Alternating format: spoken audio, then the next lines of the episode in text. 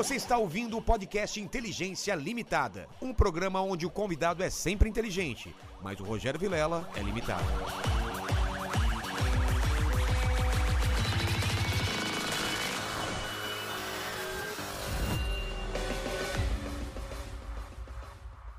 Terráqueos, como é que você tá? Eu sou o Rogério Vilela e está começando mais um Inteligência Limitada, o programa onde você já sabe a limitação da inteligência acontece somente por parte do apresentador que vos fala. Porque eu sempre trago pessoas mais inteligentes, mais interessantes e mais carpinejantes, não é? Grande Lene.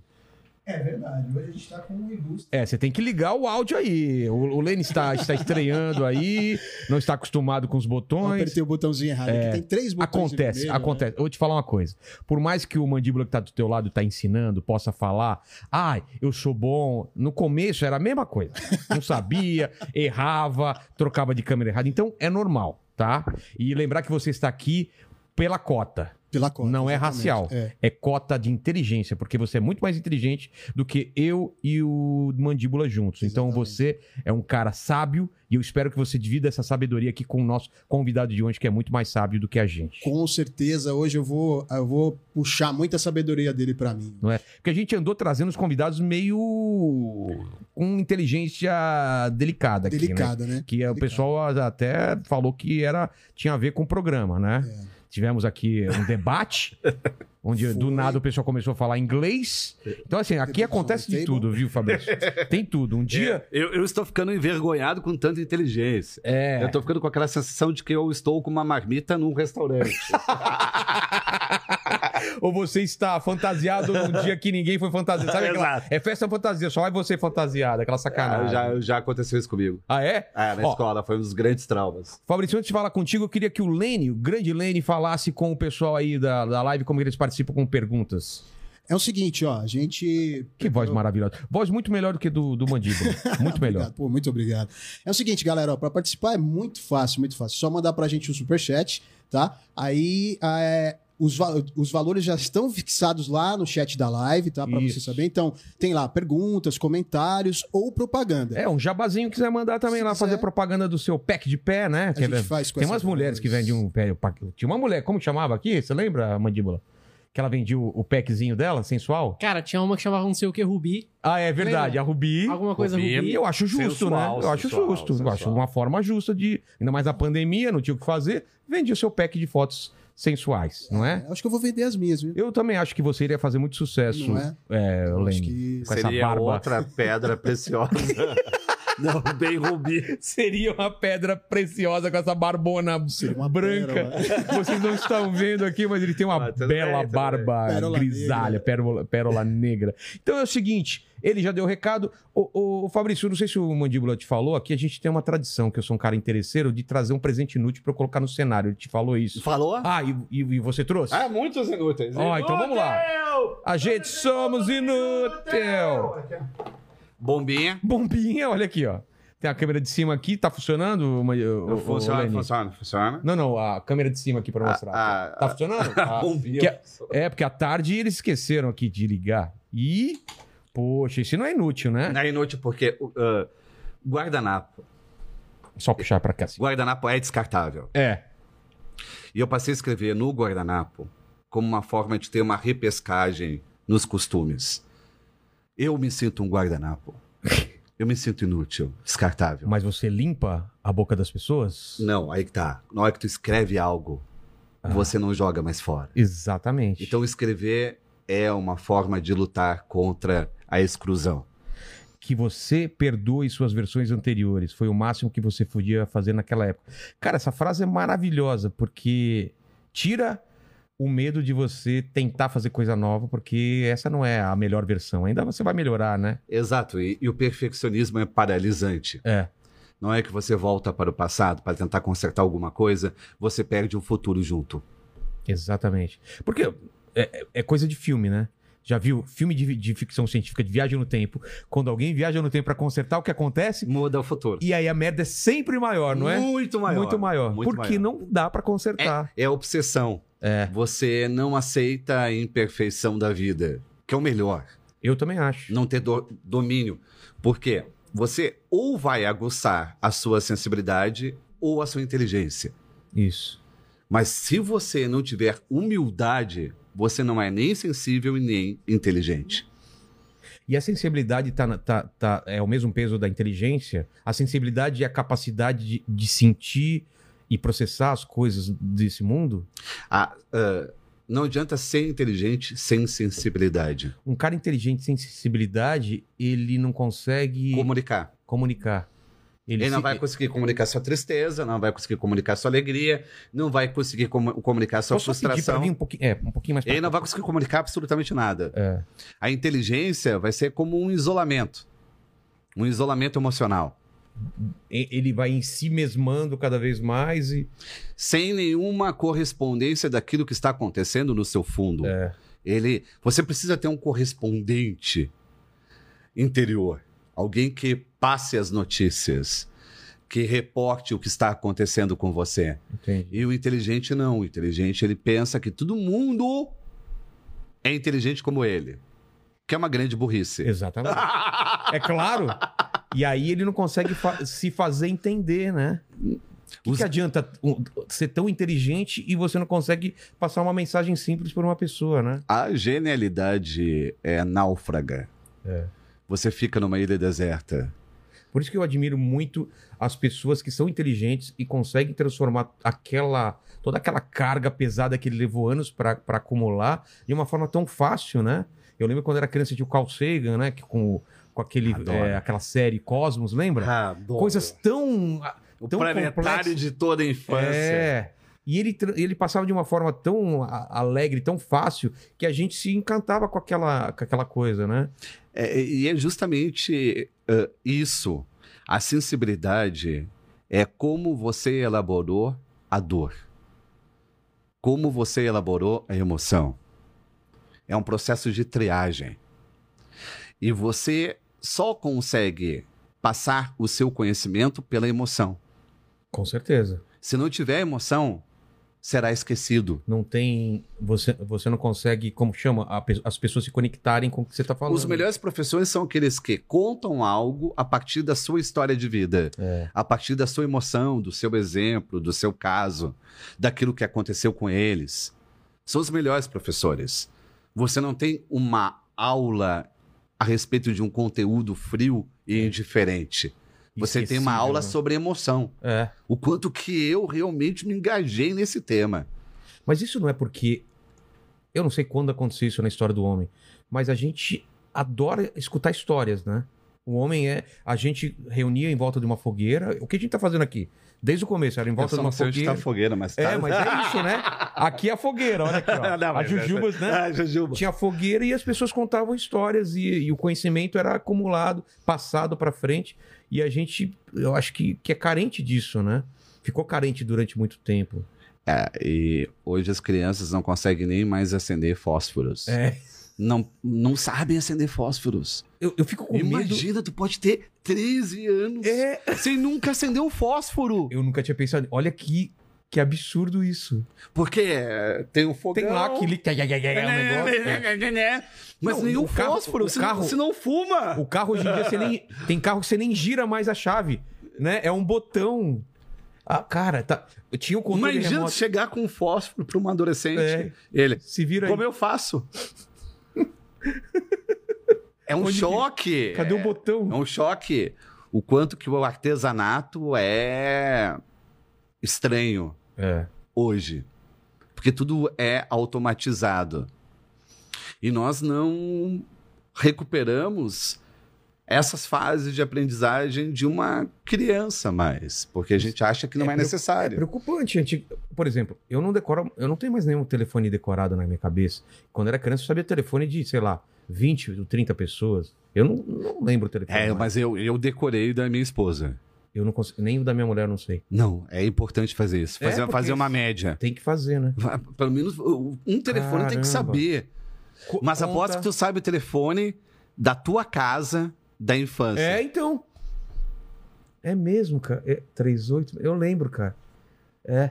Que é o telefone da, da delegacia. Se aconteceu alguma coisa É. comigo, eu preciso ligar. As pessoas não sabem como era você tá afim de uma garota da escola ter que ligar pro telefone fixo, Fixo. dela com medo de o pai atender. Você não sabia que Você ligava na hora. É, você... Alô, quer falar comigo?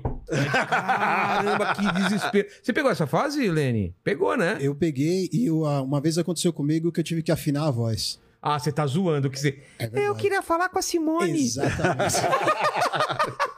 Ah, já era criança, já era pré-adolescente. Eu já né? não tinha Então- uma voz muito grossa, então. Que desespero. É, é, mas é importante. Também algo que é importante fazer e que a gente não faz na nossa agenda telefônica é evitar de colocar uma pessoa que você ama como amor.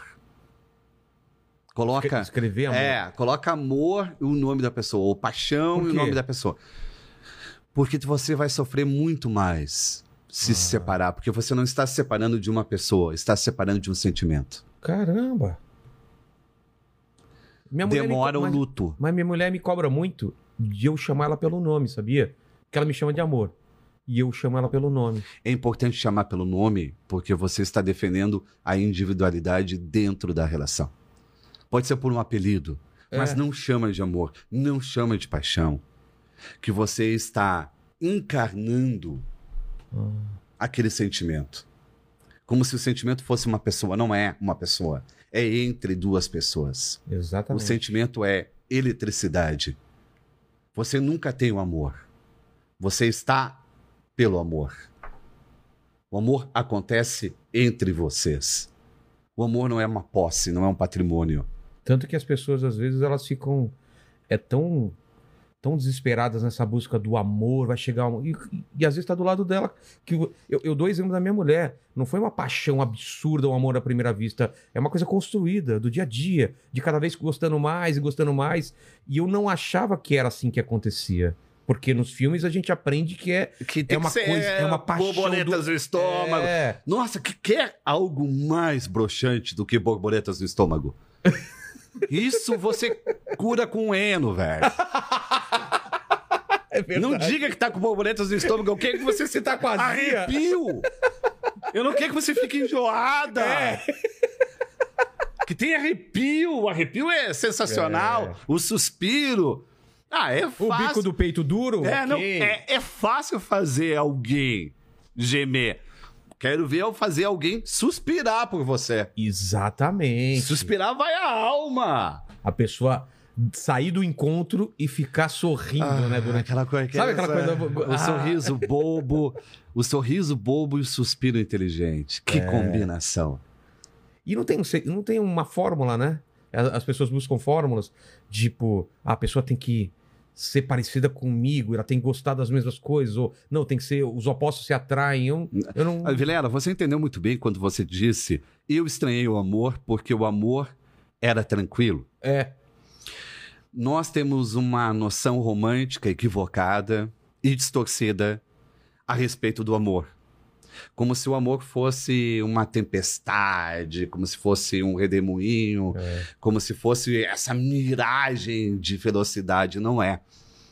O amor é paz. É quando você pode continuar sendo dentro da relação. isso é maravilhoso, né? É quando você não sente que. Ah, cadê minha versão anterior? Você fica com saudade de si mesmo.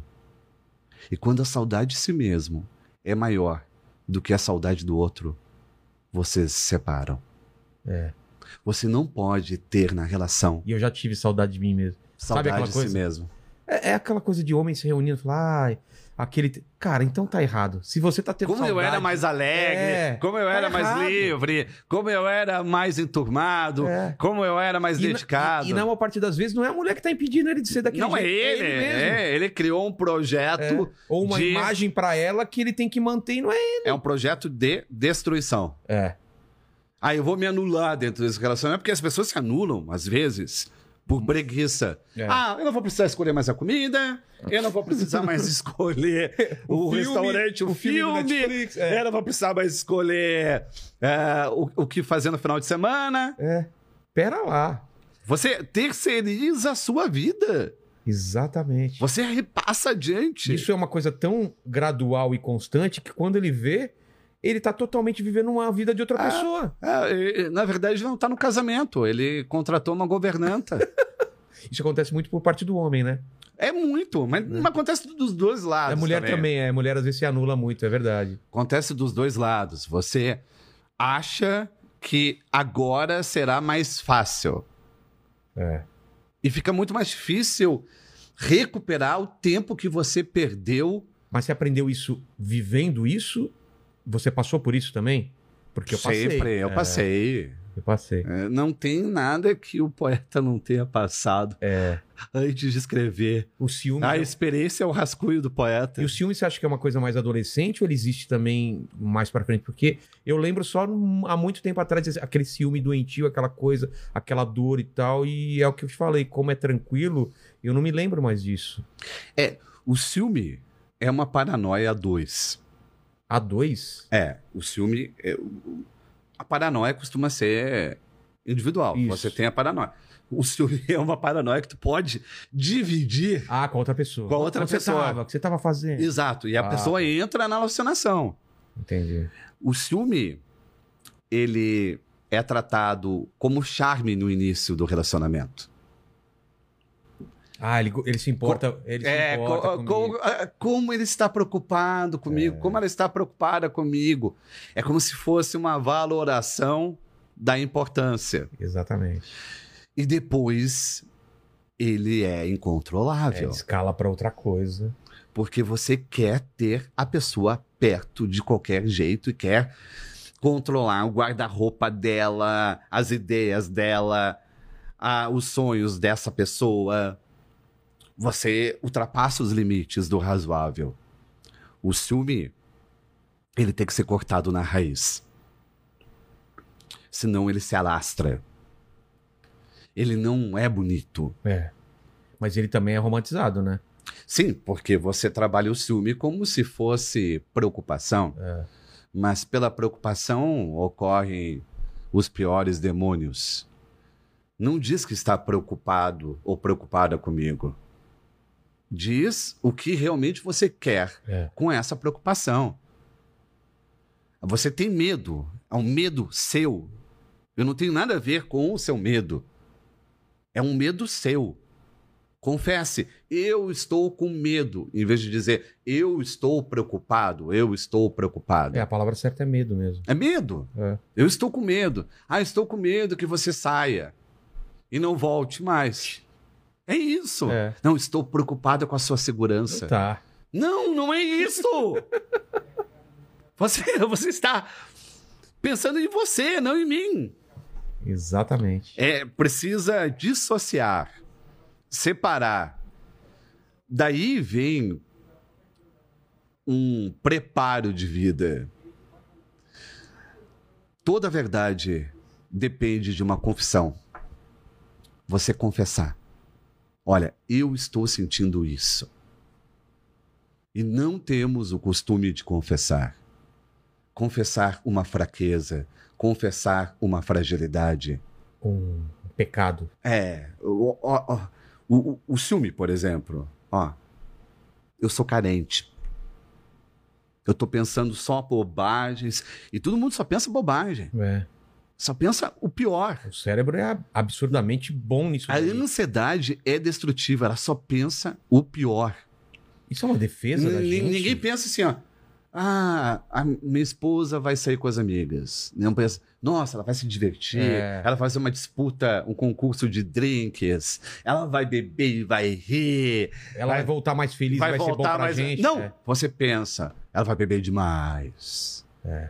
Ela vai transar com três, quatro. Tu não pensa que vai transar com um. Você, você pensa o swing. Com anão. Nunca, nunca. A infidelidade. É. O corno imaginário nunca se contenta com um. São é, é orgia. É. É. numa noite, vai ser 10, Exatamente. 15. Batendo a rola. Não. é- E na verdade você deveria pensar que essas fantasias são suas, não? É, exatamente. Aí é que você tem que parar e pensar, epa. E por que que eu tô por que pensando que eu tô pensando nisso? Por que, que eu estou fantasiando isso? Mas, Fabrício, você falou no lance do poeta. O poeta, ele, tem, ele tem uma, uma, uma similaridade com, com o filósofo, você acha? Porque eu acho que eles pensam o mundo meio parecido, só que eles, eles cospem isso pra fora de forma diferente, não é? O, o filósofo É, e o poeta dá o soco e corre. Resolve aí, Muito filósofo. bom, é. Resolve. Porque onde o poeta termina, o filósofo começa. Exatamente. Você não quer dar solução, né? O poeta é iluminação. É. Ele é abertura. E ele pode se contradizer. Nossa! O filósofo, ele Não, o busca filósofo um- ele quer, ele quer Ele busca- criar um método É. de raciocínio para aquela ideia. Ele quer provar aquela ideia. Exatamente. O poeta não. O poeta só soltou a bomba. Ele não quer explicar, Não, justificar. e dois dias depois ele pode estar pensando totalmente diferente, né? Pode mudar a ideia, pode mudar a visão de mundo. Pode. É. É que o poeta ele pode voltar. É. O filósofo não. Ele vai adiante. Ele quer chegar ao fim. Mas ninguém. Ninguém, pelo menos eu, eu imagino que quando é criança fala você poeta. Ou com você era assim. Não, porque é redundância. Toda criança é poeta. Ah, é? Mas tu vai pensar nos apelidos que a criança dá. Aquilo são figuras de linguagem. É, metáforas. Metáforas. Exato. São metáforas passeantes, soltas, flutuantes, É, uma criança, ela faz umas ligações tão malucas. absurdas, malucas e originais. É, originais, que quando você pensa, você fala, não, faz sentido o que ela tá falando. Não, e um sentido que você nunca tinha pensado. É, se ela viu um Não é subma- sentido padrão. Meu filho viu um submarino e falou que era um ônibus que andava debaixo do, do bar. Maravilha. E você fala, não faz sentido, não, faz todo sentido. Manda pra mim, vai ser poeta. Exatamente. Acabei com a vida. Não é? Não, eu acho. uma- Meu pai é poeta, meu pai tem livro de poesia Ah, publicado. sei é, disso. é maravilhoso isso. Mas acabar duas gerações, meus pais também são poetas. É? É. Não, meu pai é poeta assim. Ele, ele é metalúrgico, só que ele fazia as poesinhas dele, poesia E dele, aí, sabe? tu, tu, tu tá fazendo alguma distinção de classe, é isso? Não, mas eu tô não, falando. não, só ele quer não saber, não, só viver quer saber. disso. Tu É. é elitista, é isso? o, Não, o é- poeta, pra ser válido, tem que estar na Academia Brasileira de Tem Letras. que publicar e ganhar dinheiro, É, né? tem que estar. Precisa estar na academia? Não. Mas o meu tá. É? É sério? Agora sim. Peguei bonito. Mas é mesmo? É, sei. Pô. Mas o poeta, ele precisa. Ele toma chá, o chá das 5. Ele toma lá com o pessoal. Adoro o pastel de nata. Pastel de nata? Tem o pastel de nata Que nem o, o, o na, na português? academia. É, É, Ah, Que maravilha. é, é, a imortalidade é um pastel de nata. Mas quando você descobriu esse lance da poesia, você lia a poesia quando era, era mais novo? Ah, foi. Foi uma estranheza. Porque meus pais são poetas. E eles falavam poeticamente dentro de casa. Quando eu cheguei na escola, foi um assombro.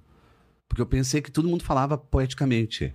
E não, e na escola existe a linguagem funcional, normativa. É. E eu fui visto como o mais esquisito dos guris. É, Você falava muito diferente das, das outras crianças. Imagina. De repente eu falava. Ah, ah, falava. Quero ir ao banheiro. É, cuidado para não fechar o seu sonho na garrafa. É, é, o, o subjetivo com, com concreto, com Sei. muita facilidade. É. Isso não. É, não- vou abraçar uma árvore, ah, mas cuidado pra árvore não ficar coçando as suas costas. É, é, porque é uma imaginação transgressora, horrível, é. liberada. Associação de ideias. Mas os professores entenderam isso ou nem eles Não, não. entenderam? Quando eu tinha sete anos, isso agravou a falta de comunicação com o mundo. Quando eu tinha sete anos, eu fui diagnosticado com um retardo mental. Caramba. Por quem? Dentro da escola lá? É, a escola viu que eu não estava conseguindo aprender a ler e escrever. Daquele jeito. Daquele jeito. A- é, cami- Daquela forma. Caminho suave. É, é a cartilha Caminho Três Suave. pontos. Vovó viu a uva. Lembra? Exato, é, É. isso. E me encaminhou a um médico. Eu fiz aqueles testes eletros. Caramba. Toda hora eu voltava é, para a escola com massinha no cabelo. Porque o eletro é feito com as massinhas. Tipo chiclete. Sei. E o médico diagnosticou retardo mental. E eu fui convidado a sair da escola. Meu... E seus pais? A minha mãe é é minha fortaleza, a minha bênção. Minha saudade antecipada, minha gratidão. E aí, ela foi a minha mãe uma segunda foi na, foi na diretora da escola e disse: Deixa comigo. Me dá dois meses que eu vou ensinar o Fabrício a ler e escrever. Dois meses ela criou jogos poéticos, educativos. Voltei para a escola escrevendo e lendo melhor que os meus colegas. Era um método, então, que era... Que deveria ser diferente. Foi um choque. Nossa. A minha mãe me ensinou no jogo da amarelinha a escrever. Tinha aquela mulher de 40 anos pulando amarelinha com o filho e escrevendo na pedra. Caramba. Como que eu não vou amar a palavra se eu aprendi a ler e escrever na pedra? Exatamente. Eu não aprendi na folha. A folha se rasga. Eu aprendi na pedra. E ela escrevia, escreve de novo. E eu pensava que eu estava brincando, pulando ali no chão. Ah, O meu quadro negro, a minha louça, foi a calçada na frente da casa. Que maravilha. E você é- tem essa lembrança ou ela tipo, Exato. E eu lembro que o quadro se apagava quando as crianças passavam com um carrinho de rolimã. Sei. Eu andava direto carrinho com o rolemã. Passava o carrinho de rolimã, apagava a calçada. Ficava com aquela, aquele Aquela- trilho. é, aquele trilho de. É com tijolo que escrevia. né? Exato, o trilho. E era. e- O carrinho de rolimã apagou você- as primeiras e, ela- E ela palavras. transformava num jogo aquilo pra você. Que. Eu não sabia que estava aprendendo, parecia que estava brincando com minha mãe. Parecia que minha mãe estava de férias comigo. Entendi. Eu tenho três irmãos. Eu não precisava disputar minha mãe com os três irmãos. Eu não sabia o que estava acontecendo. Ela nunca me mostrou o diagnóstico. Eu fui descobrir o diagnóstico com 30 anos. Ah, é? Por acaso, procurando o histórico escolar. Ela te protegeu disso. E quando você volta pra escola, aí. Aí volta normal ou ainda teve uma. Nunca um- um- fiquei em recuperação. Cara, Nunca. Como pode? é. E eu entendo. Mas O que ela teve- fez. Mas você teve sua mãe. E Quantas, quantas crianças Exato. não tem uma pessoa que E entenda passam. isso, né? e são estigmatizadas É. e recebem o preconceito, o rótulo e não conseguem sair do lugar. É. E acabam acreditando que realmente tem alguma Algum dificuldade, uma disfunção. Não que eu não tivesse, eu tinha uma dificuldade. Mas a minha mãe provou que diagnóstico não é destino. Diagnóstico é um retrato provisório. É uma polaroid. É. Daquele momento. vai desaparecer. O destino é você que faz. O destino envolve garra, obstinação. Se você não desiste, você muda os limites de lugar. Você muda as fronteiras de lugar. Minha mãe me ensinou isso. A não desistir de mim. A não desistir de si. ela sempre usava uma imagem que é: Fabrício, você está batendo na porta. Ninguém atende. Você vai embora? Não, você fica batendo na porta. Batendo na porta. Até ser a porta.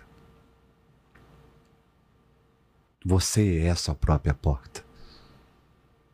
E o mais bonito é que você será a porta para alguém no futuro com a mesma dificuldade. Quem escuta o nosso relato aqui e tem um filho com atraso, talvez esse filho esteja adiantado de afeto. Com certeza. E o que ele precisa é de longos abraços. O que ele precisa é de alguém confiando nele. Porque a fé não aprendemos sozinhos. Alguém precisa acender essa chama. Alguém precisa dizer na sua vida, em algum momento, Eu acredito em você. Você é capaz disso. Ninguém nasce sabendo falar isso. Ninguém se olha no espelho. Eu acredito em mim. Eu confio em mim. Não. Não.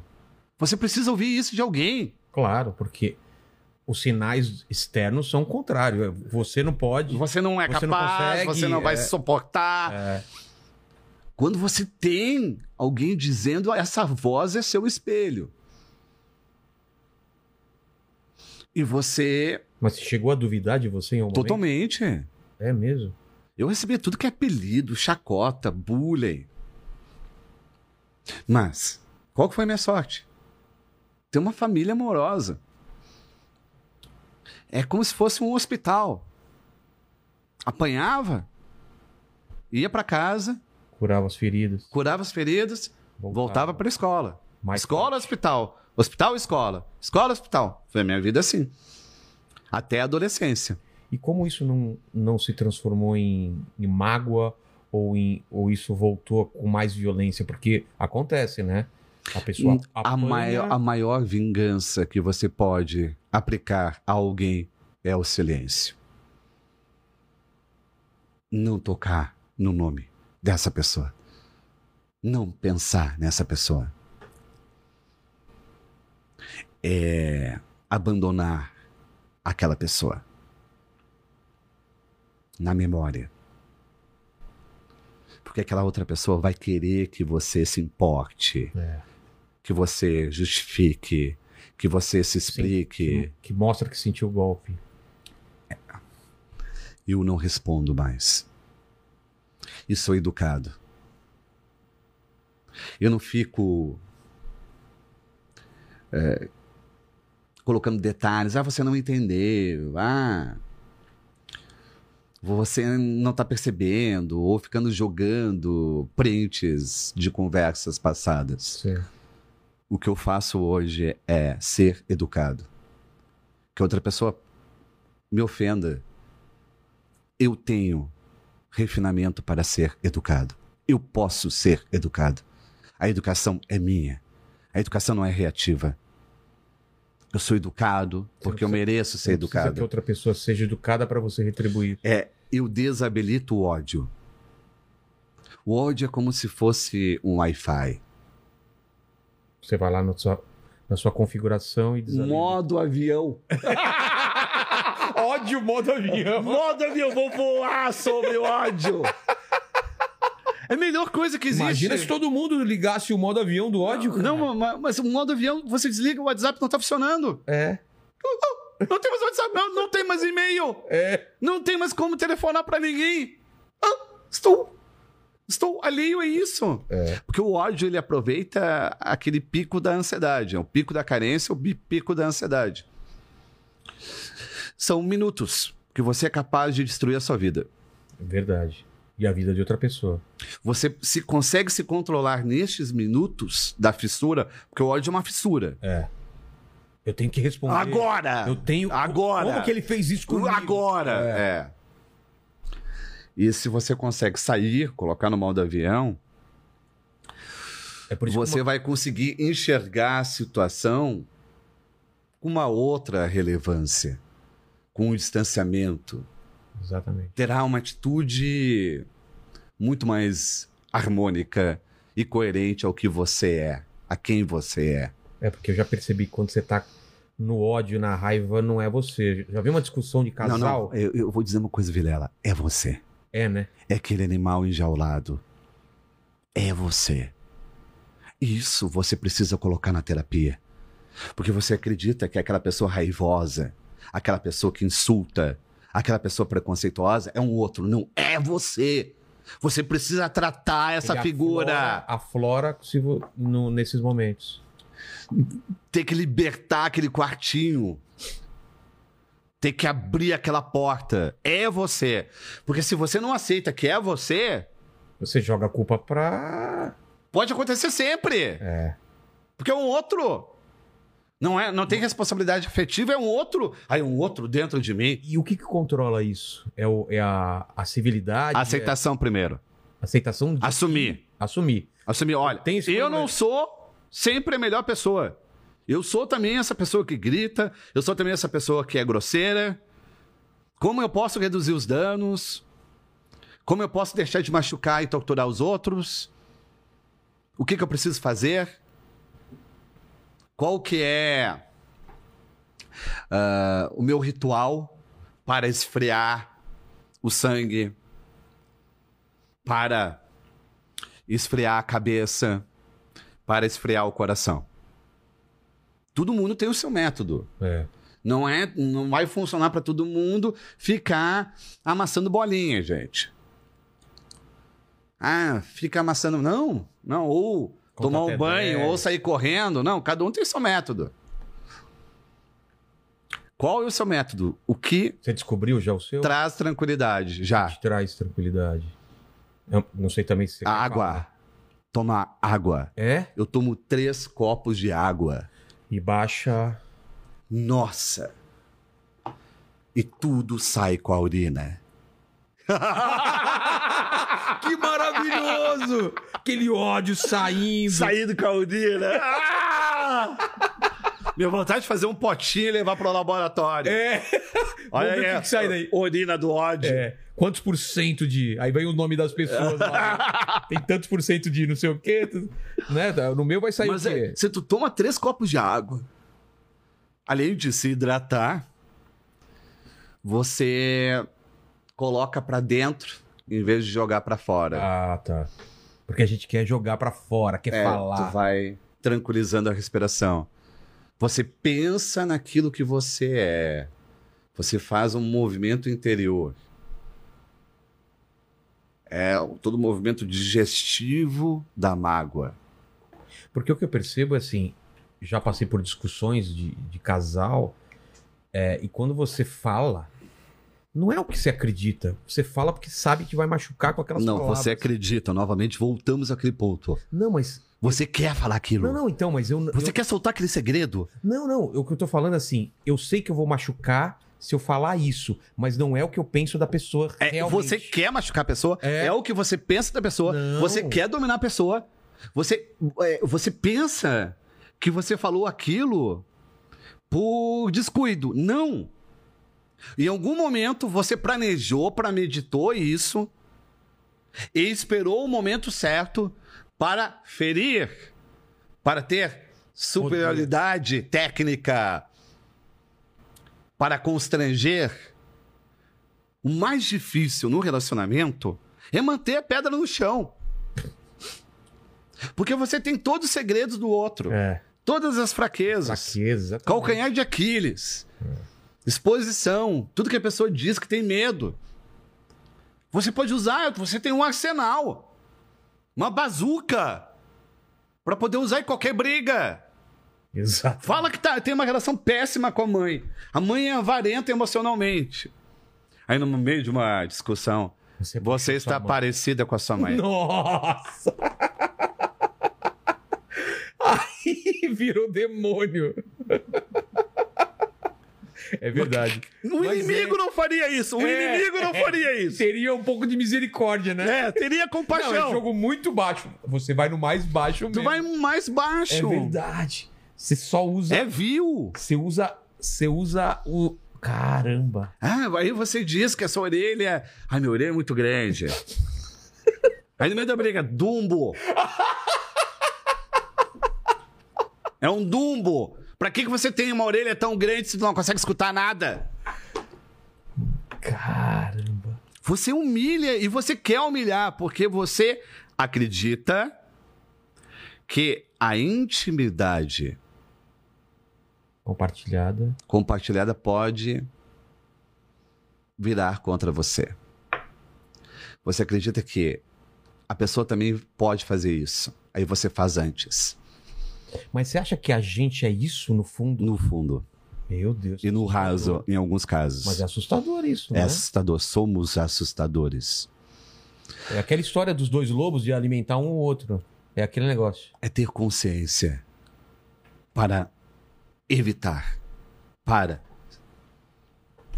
controlar. Essa espontaneidade é falsa.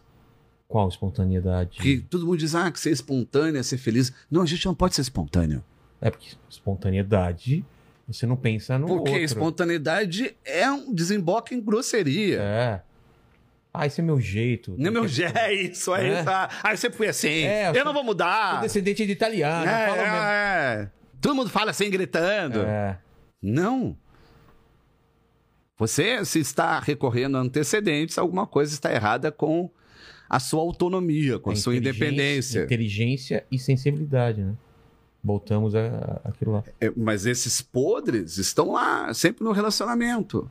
E cada Você- vez vão aumentando, né? Você tem segredos para nunca usá-los contra o outro. É como se fosse um padre. É. Precisa cumprir o voto de abstinência. Que é o- a palavra. Você tem uma confissão. Você não pode nem falar aquela confissão para os amigos. Por mais que tenha atordoado o seu mundo, a sua composição mental, não pode contar. Calar a boca é proteger o coração. Quando você estabelece essa cumplicidade de não machucar a pessoa pelas feridas que ela apontou, toda relação dá certo. A base do amor é a amizade. Concordo. Se você tem essa lealdade, é uma relação indestrutível. Eu não consigo cogitar em trair a minha esposa, porque ela não é apenas esposa, ela é minha melhor amiga. Eu vou sair daqui e vou aqui contar para ela o que conversamos. É minha reprise. É minha, sabe, meus melhores momentos. É. onde eu fixo a lembrança. Onde que eu comento, é onde eu me sinto vivo. É questão de respeito a si mesmo. Porque envolve admiração. Se você não interessa, se você não se interessa pela vida do outro, por que, que você tá com ele, né? Ou Exato. com ela? É, eu vi que lá em, em Belo Horizonte, uma mulher afixou cartazes nos postes em função de um beijo que ela recebeu de um homem há 10 anos. Ele apareceu num Fiat Uno. Não, mas o que, que é a história? Ela, ela, ela beijou um cara 10 anos atrás e, E- o cara desapareceu, é isso? Nunca mais encontrou ele e começou a espalhar cartazes porque não esqueceu o beijo. Entendi. Aí todo mundo vai pensar, mas é, é louca? Dez anos e foi só um beijo. É. Vilela, se eu tivesse beijado a Beatriz lá, nos beijamos num boteco em Santa Teresa no Rio, e ela tivesse desaparecido, eu estava mulher? espalhando outdoors Que maravilhoso. Belo Horizonte até hoje. Porque um beijo nunca é só um beijo. O beijo é a assinatura do corpo. O beijo é um tremor. Com um beijo, você pensa o quanto que a sua vida será pobre sem aquele beijo depois. O quanto que a sua vida será mais vazia. Se passa um filme na nossa cabeça, como dizem no momento da morte, no beijo passa um filme de tudo que você não vai viver. Se ficar. É, se não tiver mais esse Se beijo. não tiver aquele beijo. Nossa. Eu faria, sabe? E ela encontrou o cara no final das contas? Você não sabe? Não, não sei. história? Eu só pensei na minha. É. só pra dizer que ela não é louca. Ela não é louca, Também gente. acho que não. Não é. Pô. Não é. Eu colocaria cães farejadores, sabe? Posso falar coisa. como, posso te falar como eu, eu, eu vi que a minha mulher era a mulher da minha vida? Qual? Adoro isso. No esse, cara. terceiro. É, eu adoro. O, o, o, o homem sendo brega é uma maravilha. Nos foi, não sei se foi no terceiro ou quarto encontro e a gente, tá- depois de comer num lanchonete, não sei o que, ela pegou o canudo, afinou o canudo e começou a cutucar o dente aqui. Eu achei Nossa. aquilo demais. Ela falou assim: ela não tá nem aí, cara. Não, Ela, ela faz isso, sempre. ela não tá se importando comigo e falou: ó, eu sou assim mesmo, que eu não, não, não tô com fio dental, eu tô aqui cutucando. Naturalidade. Aquilo eu achei demais. Porque até o terceiro encontro, talvez ela tava. Ah, ele não me conhece. Naquilo lá, ela já tava tão íntima comigo que ela meteu o, o canudinho, aquele de plástico antigo, né? E colocou. Cara, eu- e foi lá que eu falei: é ela, cara. É que é essa franqueza do gesto, a franqueza da atitude. Falar a verdade desde o início. Por que mentimos? Por que a gente mente no currículo? Por que a gente mente no Tinder?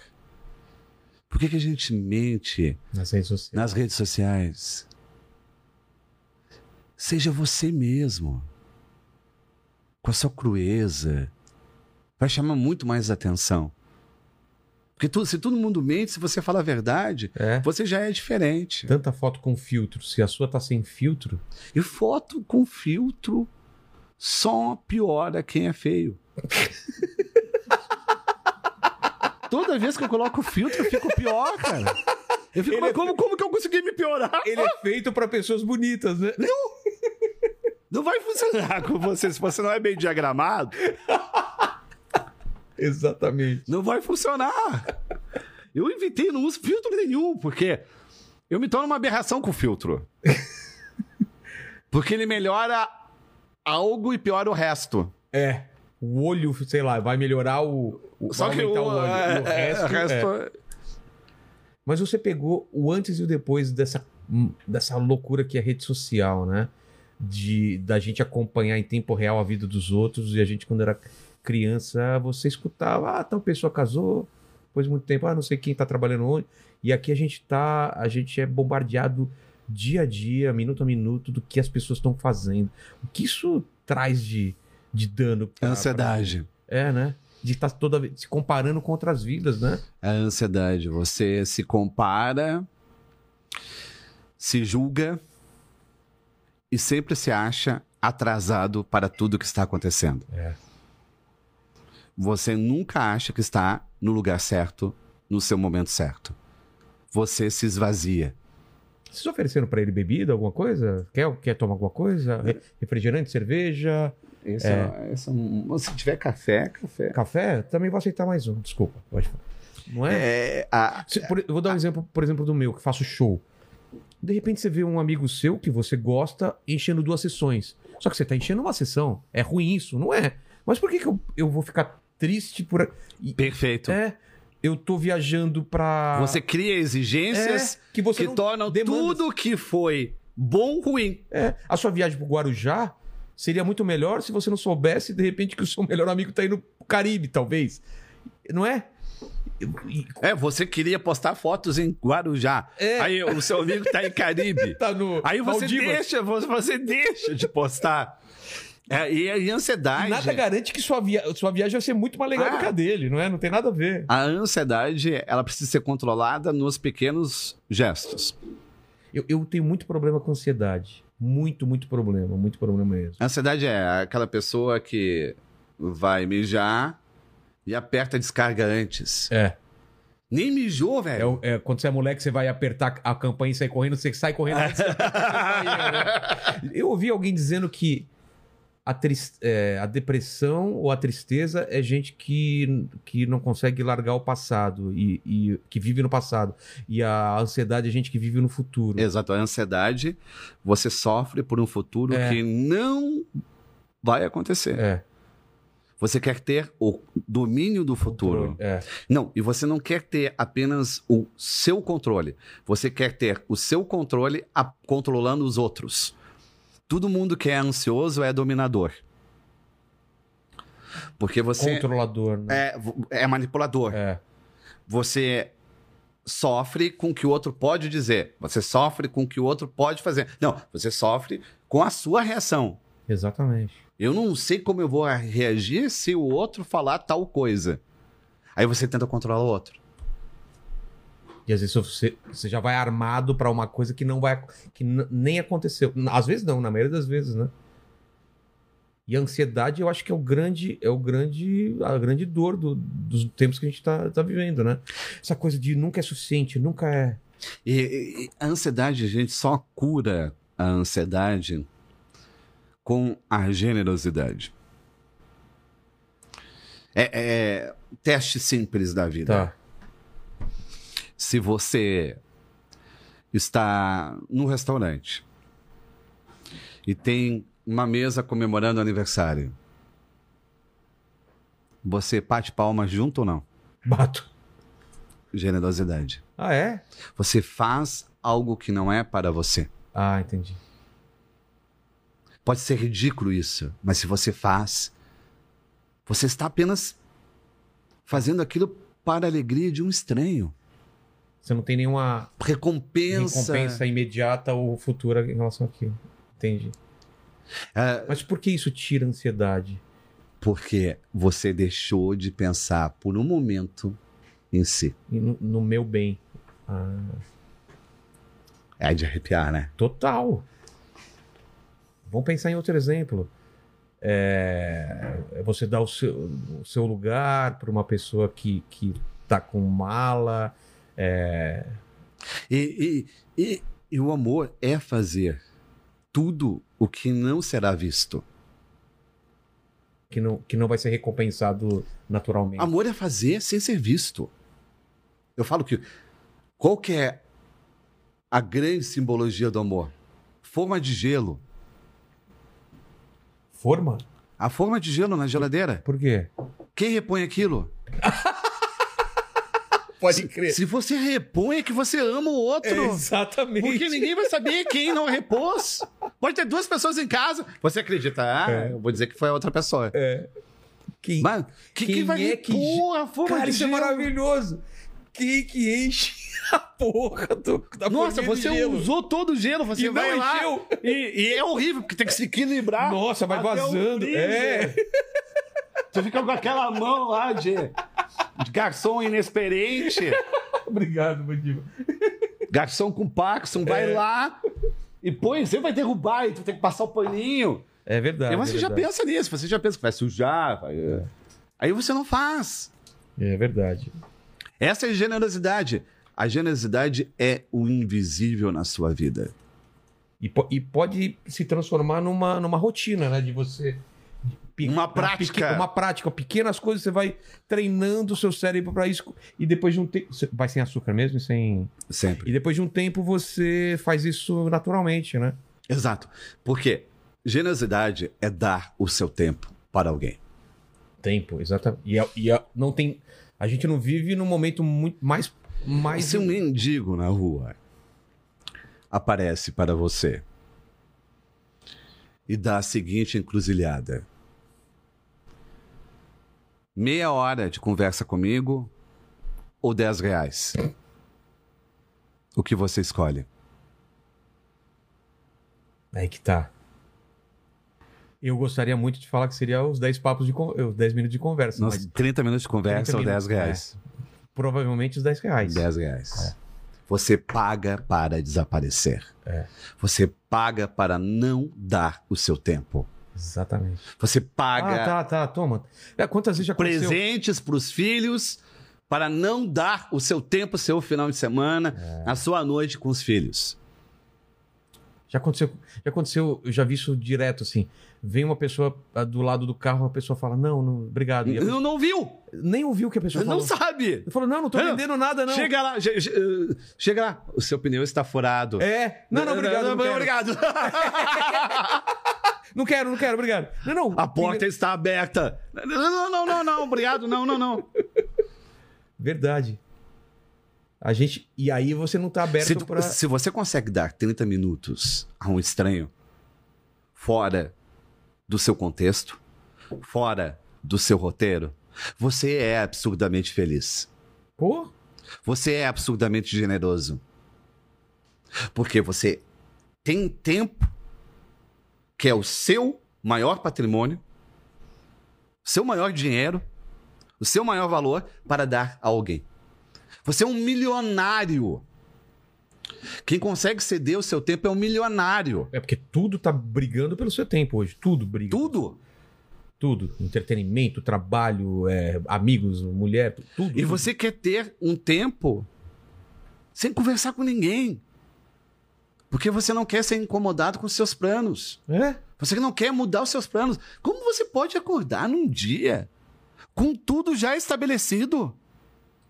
Sem nenhum rompante, sem nenhum improviso, sem nada que possa surpreender, mesmo decep- decepcionar. É, mas faz parte, né?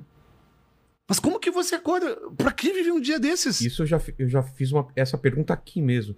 Por que, que as pessoas fazem tudo igual quando elas podem fazer pequenas coisas ou grandes coisas diferentes? Exato, pode pegar- pequenas, é. É. Em vez de virar à esquerda, vira à direita. Em vez. Hoje eu vou comer outra coisa. Hoje eu vou tentar fazer uma coisa diferente. Se eu comesse todo dia meu prato predileto, É. eu Lasanha todo dia. É. Todo dia lasanha. É. Lasanha de novo? Almoço, jantar, eh, café da Mas manhã. a gente faz exatamente isso É. com a rotina. A gente faz. Comer lasanha todo dia. Não, você precisa ter algo que você não gosta tanto. Pra valorizar o que você gosta. Pra valorizar o dia da lasanha. É. Pra acentuar o prazer. Pra festejar a saudade. Você não pode ficar sempre querendo repetir o melhor. É isso que nós Toda a sociedade é feita para isso. É, formatamos a vida É. para o melhor. Não! o melhor alimento, ele é feito todo pensado para ser Formate a o- sua vida para a realidade. o melhor chocolate, é o melhor pão, não sei o que, você fica. Eu tava- Não! eu tava vendo. Aí que- você quer ter um melhor relacionamento. Às vezes é, É. tão importante ter um relacionamento ah, bacana, legal, que não seja extraordinário. Mundano. Normal. É um relacionamento que você não vai se sentir tendo que falar coisas geniais. É. Que fazer coisas geniais. Fazer né? coisas geniais. Nossa, Toda final de semana eu tenho que me reinventar, né? É que, na verdade, quando você eh, faz coisas geniais, sempre você quer comprar outro. Para não ter trabalho depois. Toda conquista é abandono Mandando do quê? da pessoa. Você conquista, gasta tudo para conquistar, para abandonar depois. Porque você pensa, eu vou me esforçar agora para não me esforçar depois. Você não pensa, eu vou me esforçar sempre. É. Você quer conquistar para não mais pensar no assunto. É. Então, aquela figura extraordinária do início do relacionamento, aquele avatar que faz Aquele monte de tentáculos. festa, tentáculos É. ali, que oferece precisa, viagens, mordomias, Flores, caprichos. Ele faz um investimento pesado para a miséria amorosa posterior. Exatamente. Eu vejo isso todo dia acontecendo. Eu falo assim, não é assim. É, é como uma superprodução. Eu tenho 10 dias de orçamento. Coloca tudo nesses dias, né? É que nem numa maratona você sair disparado É, isso e vai, todo mundo devagar. Você, vai você quebrar. É, um prime... você é o primeiro colocado no- nos cinco primeiros quilômetros. Depois o pessoal, todo mundo passando você e você morrendo no meio da. Vai quebrar. É. A- ser gradual é ser verdadeiro. É tão importante no início do relacionamento dizer que tu não pode sair um dia. Não emendar. Não emendar e morar junto. Não. Mostre que você também tem vida, pessoal. Que você também tem amigos, que você também tem famílias, família, que você também tem preocupação. Só que temos medo de dizer não. Porque o não vem como se fosse rejeição.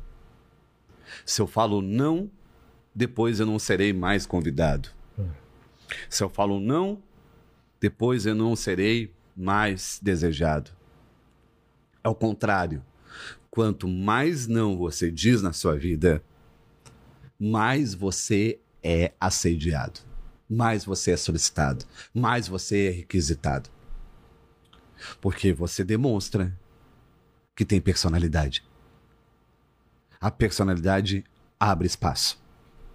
E tem critério, né? Você valoriza aquele momento, porque você não banalizou aquele momento. Você não é um arroz de festa. Você não é carente. Você vai quando você acredita. Você não vai apenas para não decepcionar, não desapontar.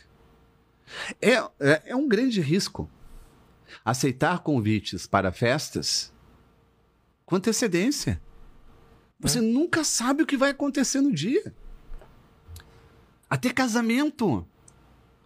Sete, Já foi convidado para casamentos, né? Né? De um ano antes, oito meses antes. Chega no dia, acontece um poltergeist.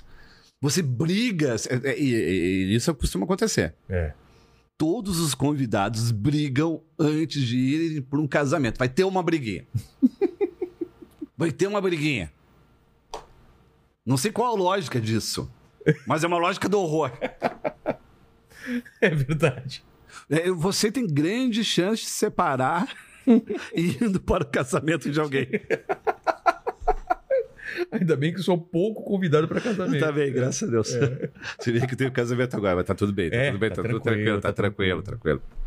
E, e você acha que tem um jeito de olhar para o passado é, sem ser com tristeza? Com... Porque eu, eu, eu, eu costumo olhar para o passado com alegria, assim, e eu, eu, me, eu me dou Ah. bem com o meu passado, assim, de lembrar coisas, Ah, de... Eu me dou bem com a minha infância, mas não serei idealista. Eu não quero voltar para a minha infância. Não. Já foi difícil sair uma vez dela. Passado... É, não tem aquela pergunta, o que, que você falaria se você voltasse pra você criança? Eu, eu- eu não quero voltar para lá. É. É, nós idealizamos momentos da nossa vida. Nós temos que entender que éramos outras pessoas com outras decisões.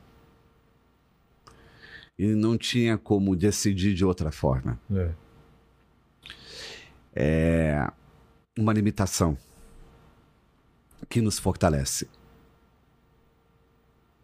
E aquele papo de, quando, é, Principalmente em casal que acontece isso, né? Que fala, ah, você tá mudando, não sei o quê, mas a gente não muda Não, tem que dia. mudar. Se não mudou, Nossa, já pensou? se não Daí- mudou, é água parada. Se é água parada, vem dengue. Não, não pode, não pode. Tem que mudar. A água tem que- precisa de movimento. É. Se, se você não mudou, ah, significa que você passou por uma relação inteira sem nenhuma transformação? Que relação é essa? É. Vazia? Você é impactado pelo amor que você teve. Você será diferente. Só que temos que aproveitar o agora. O agora é fundamental para não sofrer com essas recaídas do passado. É. O agora é sempre se despedir na presença. Ter a coragem de se despedir sempre. Acordar toda manhã se despedindo Do quê? da sua vida, dos outros. O que que é se despedir? É ter capricho. Você nunca sabe quando será a última vez. É, na pandemia a gente viu bem isso acontecendo. Você nunca sabe. Você tem uma vida resolvida. E você acha que vai ter aquela mesma vida no dia seguinte? Com os mesmos amigos? Esse capricho, esse tempo dado, ele fica com você depois. É. O filho pedindo um beijo. Aí você não dá só um beijo, você faz um helicóptero com o filho. Você vai além do que foi pedido. É o capricho. Essa é a despedida que você fala? Essa é a De despedida. tratar como se fosse uma O despedida? que, que é fazer a despedida sempre? Ser presente o máximo possível. Para nunca ser condenado pela culpa. A culpa é tudo que não aconteceu. E tudo que não aconteceu é perfeito. Você fica pensando: se eu tivesse dito, se eu tivesse feito, se eu tivesse ido. Não é fazer. É fazer um pouquinho mais. É uma vírgula a mais. É, uma centelha a mais. É segurar o abraço alguns É- segundos é- a mais. é- é- é- são as moedas. As moedas. A gente pensa que moeda não é dinheiro. É. São as moedas dos afetos. É aqueles 50 centavos, aqueles 10 centavos que você deixa mais. Que vai formar uma fortuna da sua memória. Que vai ser uma fortuna da sua saudade. É deixar aquela moedinha ali. Moeda faz barulho. É. Nota não. Moeda é um número quebrado. Moeda é um instante quebrado. Aí de repente você junta moedas, você se dá conta que você tem várias moedas. Que você nunca tinha percebido que você tinha vivido aquilo. Dá, dá uma paz. Você tem uma dor. Você tem um luto. Mas tem uma paz também. Porque quem morre não é quem fica em paz. Quem deve ficar em paz é quem fica.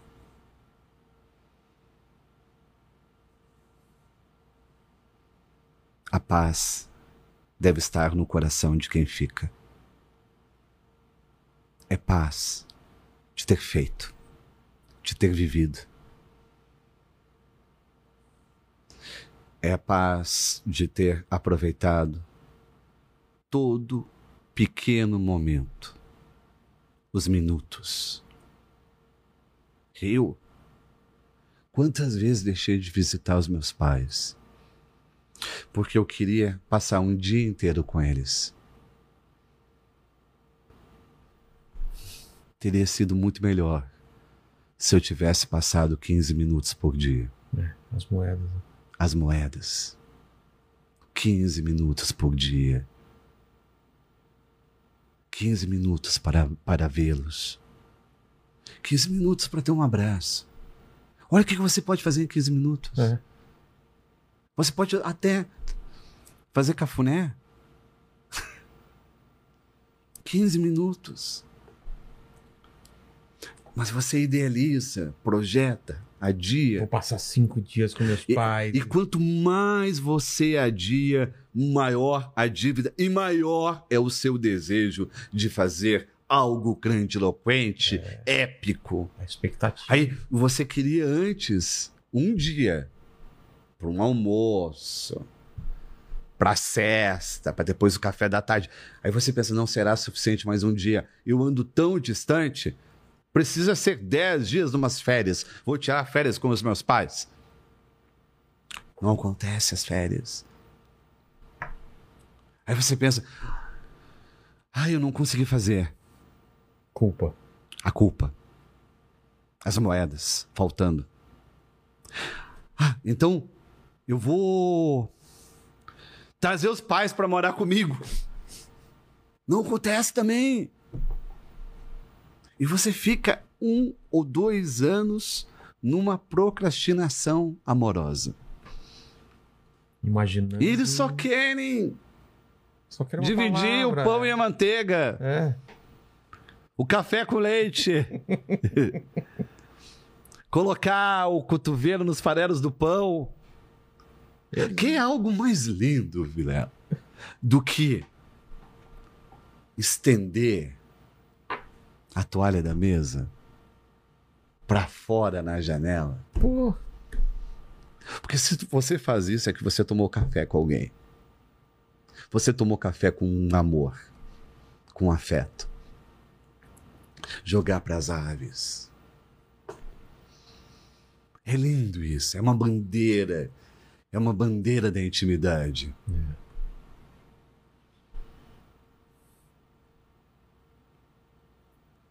uma bandeira que você coloca na janela. Quando eu vejo isso, eu moro no edifício, quando eu vejo um apartamento fazendo isso.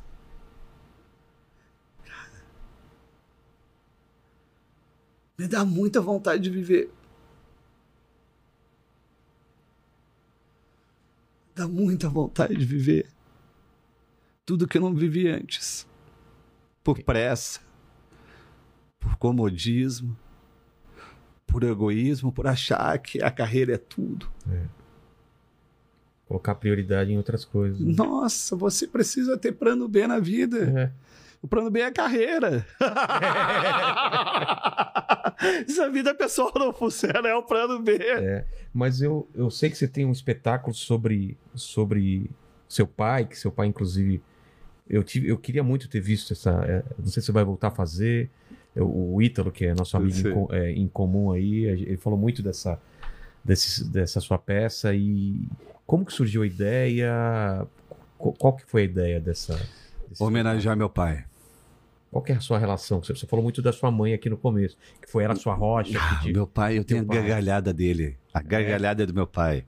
Não é estranho você Eu, que eu tô rindo, eu sou É meu pai, se vê- velho. você vê seu pai em, em- algumas coisas que você não imaginava. o jeito de eu chacoalhar minha perna é o meu pai. É, é, tem algo que eu faço quando eu sinto saudade do meu pai. Que é pegar o casaco e colocar do lado contrário. Como assim? Como Coloca- se fosse Ah, uma coberta. a parte de trás aqui na frente. Como é. se fosse uma coberta. Ele fazia isso? Fazia isso na hora que eu deitava no sofá. E visualmente é como se meu pai estivesse me abraçando, porque o casaco está de frente. É.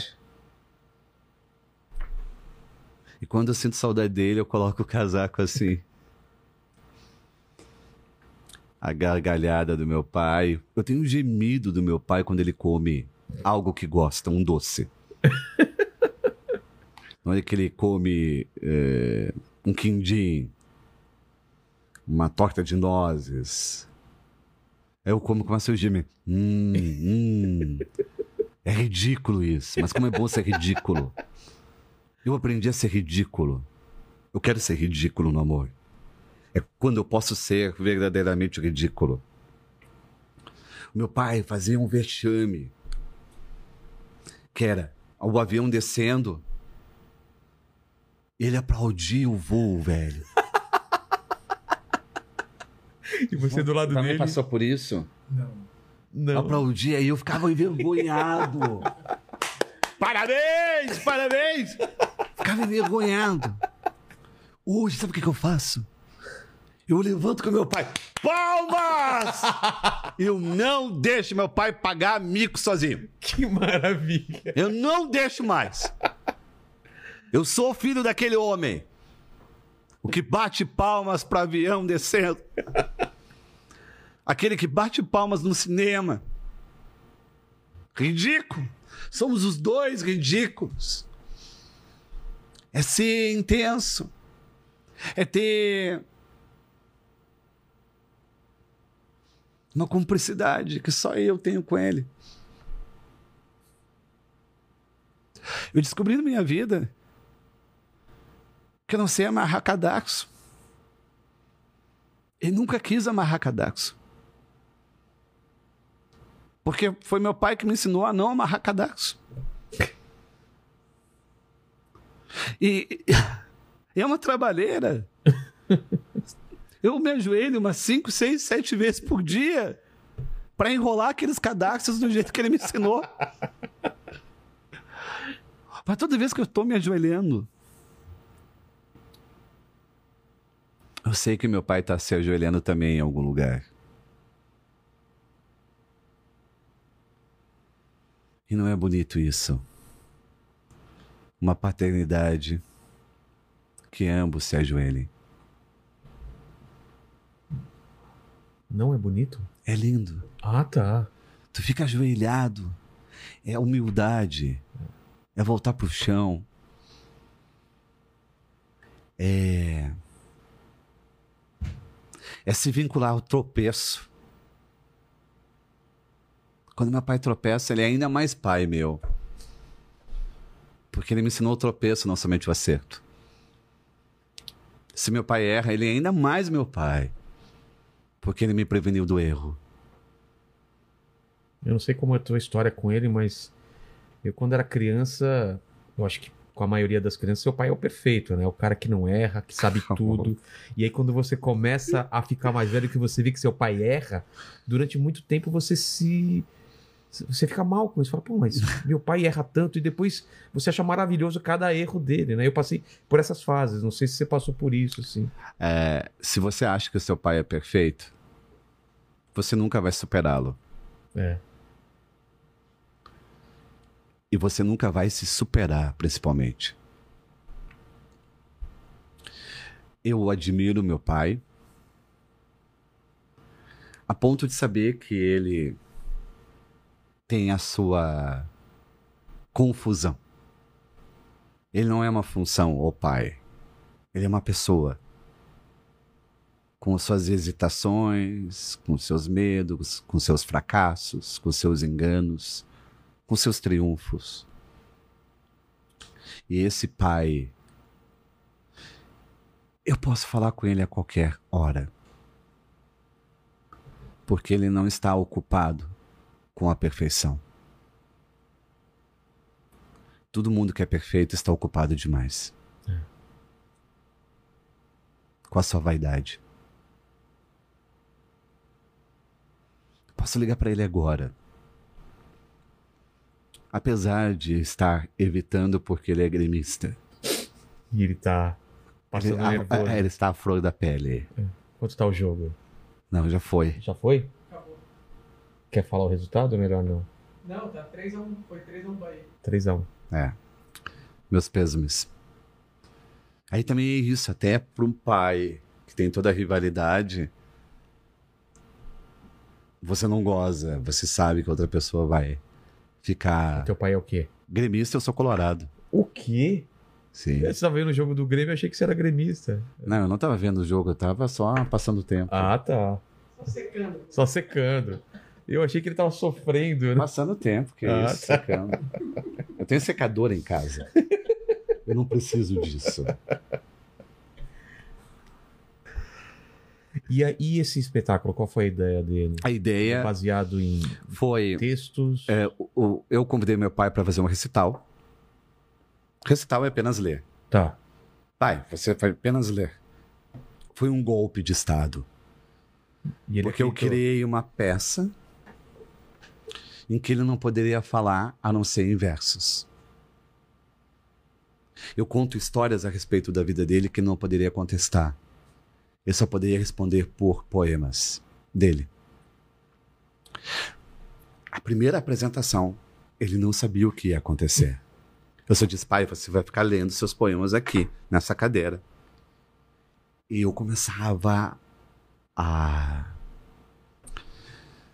a provocá-lo, a implorar a sua presença. E ele ficava me assistindo como se ele não estivesse no palco, Como um espectador. como espectador, porque não sabia o que, eu- o que que eu poderia fazer. Foi emocionante. Fizemos seis capitais. Eu fiz uma turnê com o pai. Que é... Pô!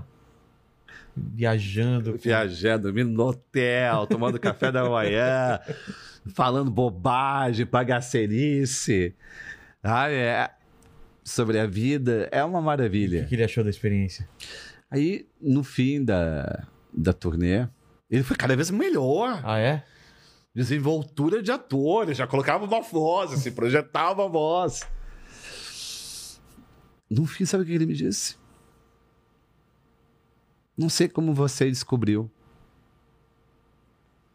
Mas o que eu queria ser quando pequeno, quando eu crescesse, era ator.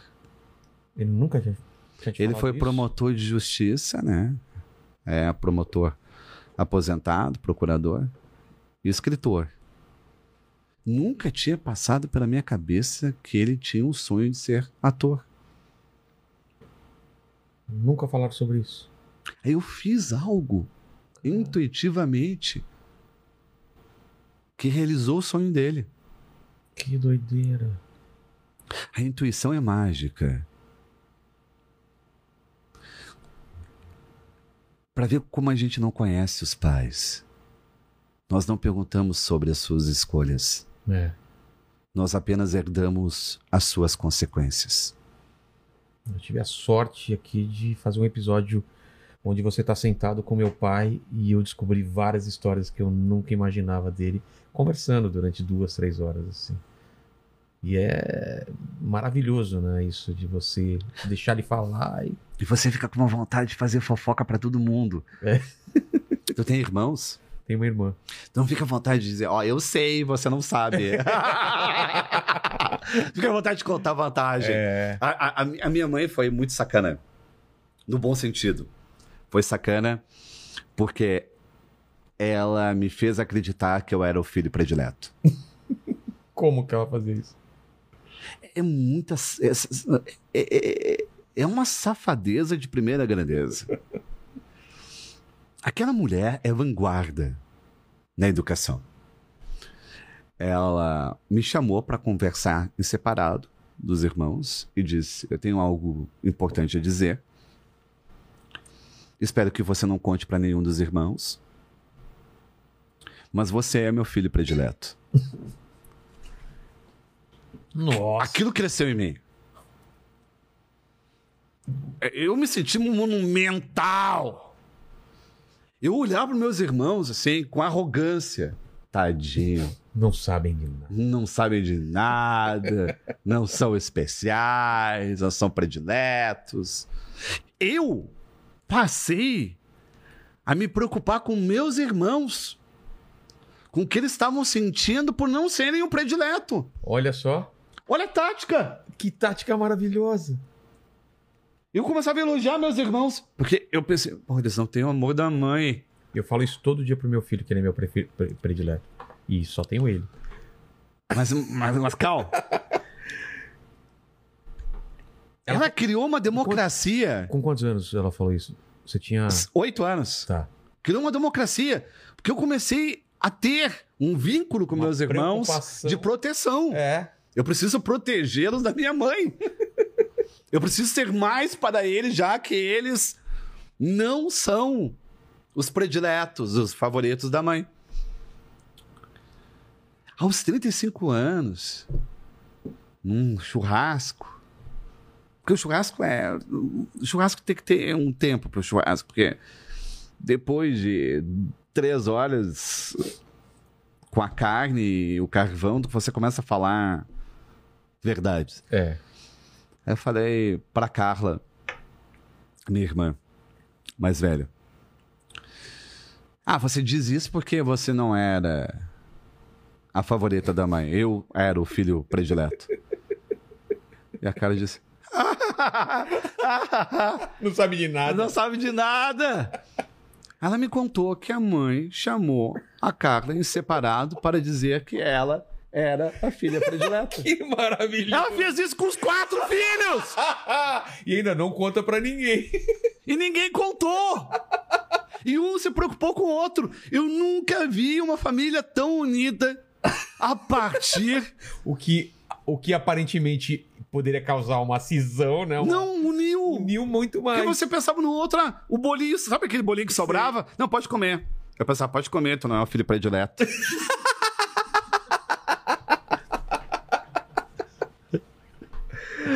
Ah, Vou Inacreditável. fazer isso com o, o Mandíbula e com o, o Lene aqui também. Fala que é o funcionário. É, Não, mas é ótimo, então não Né? fala pro outro. Não fala ele. Carrega aquela confiança, Que maravilhoso. aquela convicção. Cara, se eu vou guardar essa sabedoria aí. Que É. maravilhoso. Sabedoria materna. É. que deve ser aplicada.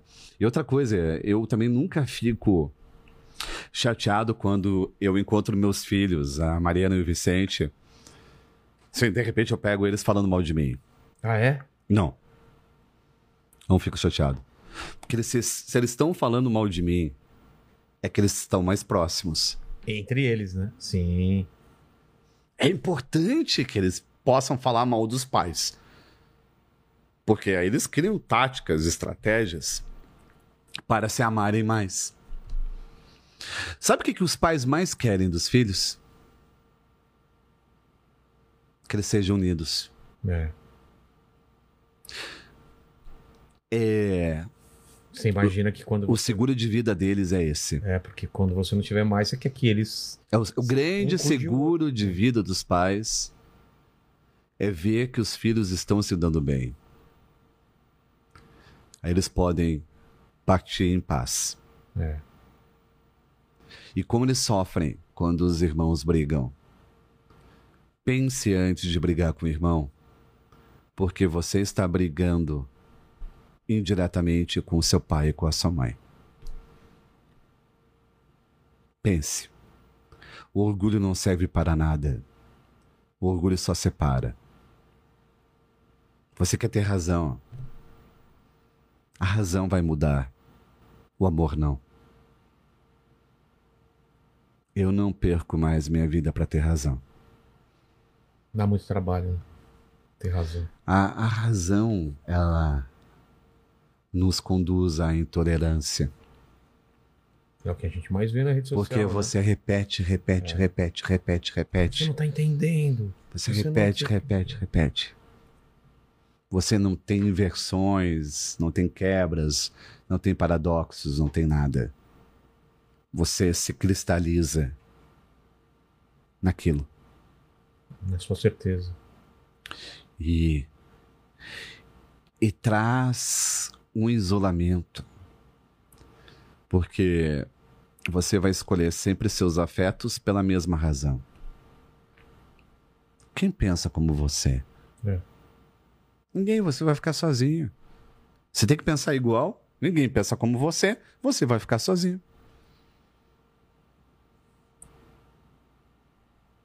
E tem gente que busca isso, né?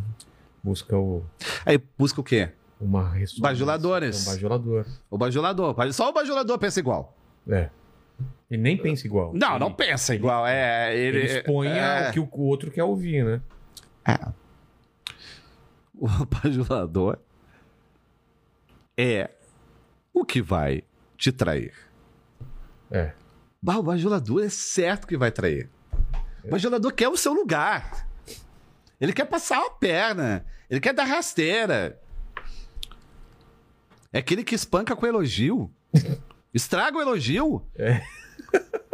Dá, dá- dá um elogio, assim, um elogio é tempero. Faz um elogio, assim, moderadamente. É. Não, ele vem com 10, 15 elogios. ah, você é formidável, você é o. Sabe? É. O pixie das galáxias. Você é fenomenal. Não, acabou, já botou três coisas aqui. Você sabe que é falso. Você sabe que é falso. É a mesma coisa que um banho de perfume. É. Uma, duas gotinhas já era o suficiente e o cara toma um banho de perfume. O elogio é perfume. É uma gota no pulso, uma gota no pescoço, acabou. Não é para dar banho. O elogio é necessário, é passe perfume. E passe perfume para si mesmo. Mas é uma gota. Porque, porque se você dá uma gota do elogio, do perfume, outra pessoa vai acreditar. Se você faz três, quatro elogios em série, a outra pessoa não vai acreditar. É. O pouco fica.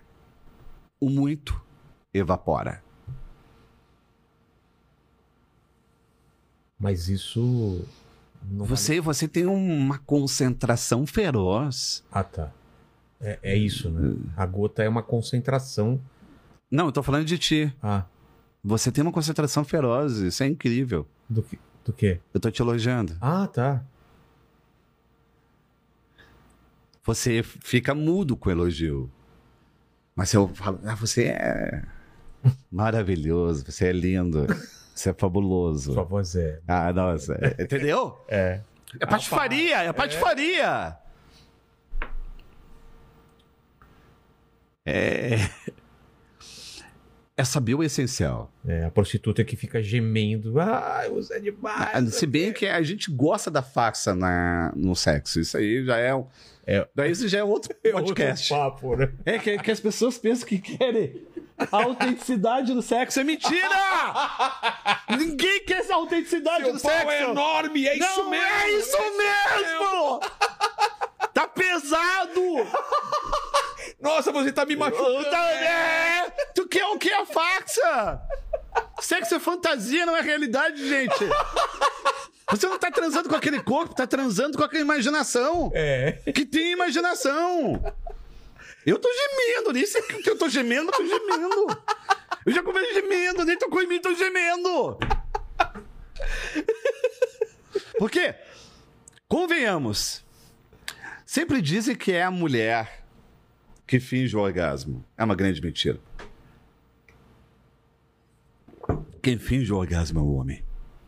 Por quê? O, o homem que finge o orgasmo. Eu, eu, tô, eu tô falando algo controvertido? Mas e o, o- Porque o homem tem o, O quê? uma coisa que prova o orgasmo. Da que, onde que prova? Que é o.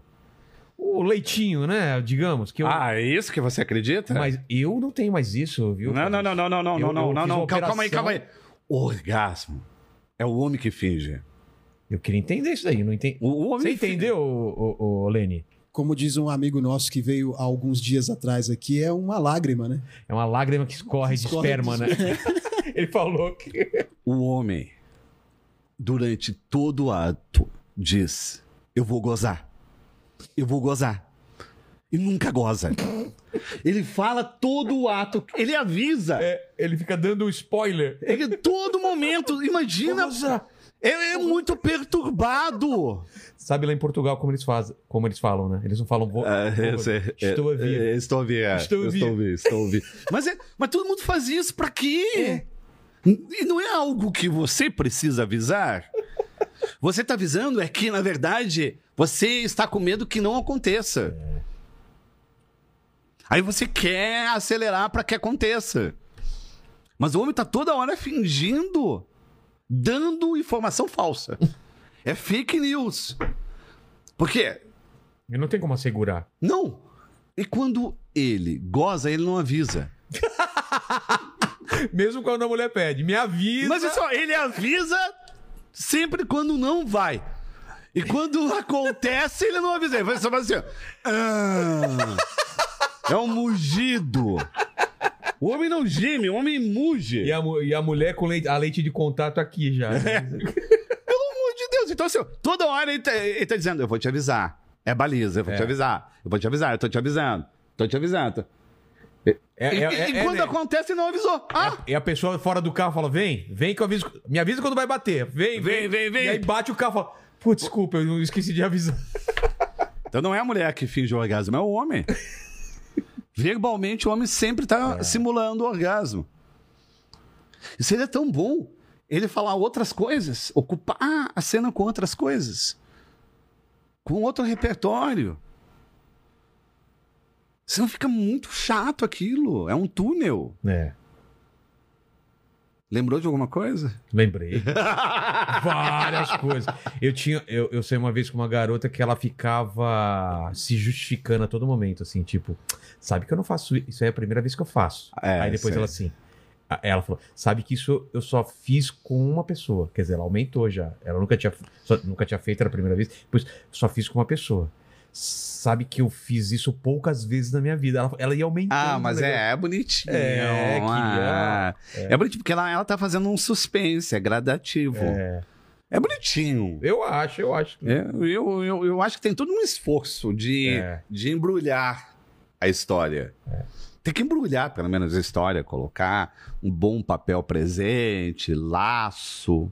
Embalagem, né? É, depo- não custa nada fazer Mas isso. isso que a gente falou de É embalagem. fantasia, né? É sedução. Aí isso eu tô falando de sexo, entendeu? É sedução. A sedução é feita é feita do quase. O quase. É o entrevisto, a penumbra, o que não mostra. É. Você fica excitado com o que você não vê. Com o que você completa na sua cabeça, né? com o que você não vê. É. E estamos no mundo da pornografia em que você quer ver Tudo, né? tudo, Bem iluminado, com todas as câmeras. E... né? Na verdade, toda trans é com as luzes apagadas. Deveria ser. Não toda transa é, porque você está com a imaginação. Ah. Não é só o que você vê. Você está entregue ao momento quando fecha os olhos. Na vida é assim. Qual o momento que você mais enxerga a si mesmo? Quando você dá um abraço e fecha os olhos. Quando você dá um beijo e fecha os olhos. Quando você ama e fecha os olhos. Porque é tão forte, tão poderoso aquilo que você está imaginando, que você fecha os olhos. Eu não acredito em beijo de olhos abertos. É estranho. Eu não acredito em abraço de olhos abertos. Eu não acredito em vida de olhos abertos.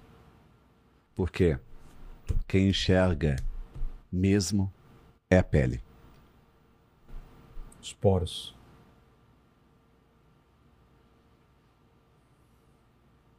A gente tá falando de embalagem e de onde veio essa ideia de você embalar suas poesias nesse formato de guardanapo, os pensamentos? Como que você começou? Não, é que o guardanapo é justamente essa coisa do descartável. Foi por isso. Foi por isso. É difícil escrever no guardanapo. É, né? Porque É, tem que ter uma furar, ponta. Não pode ser uma ponta muito fina, senão rasga. É.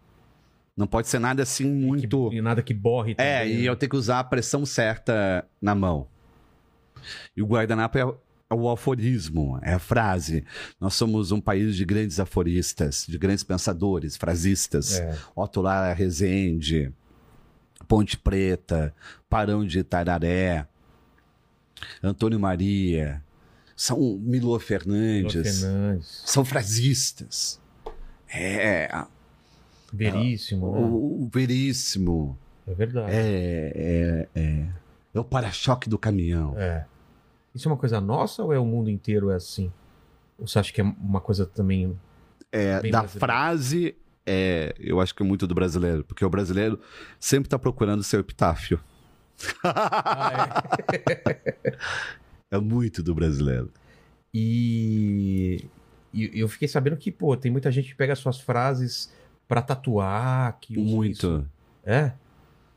Que loucura. Lá na, no meu Instagram eu já destaquei.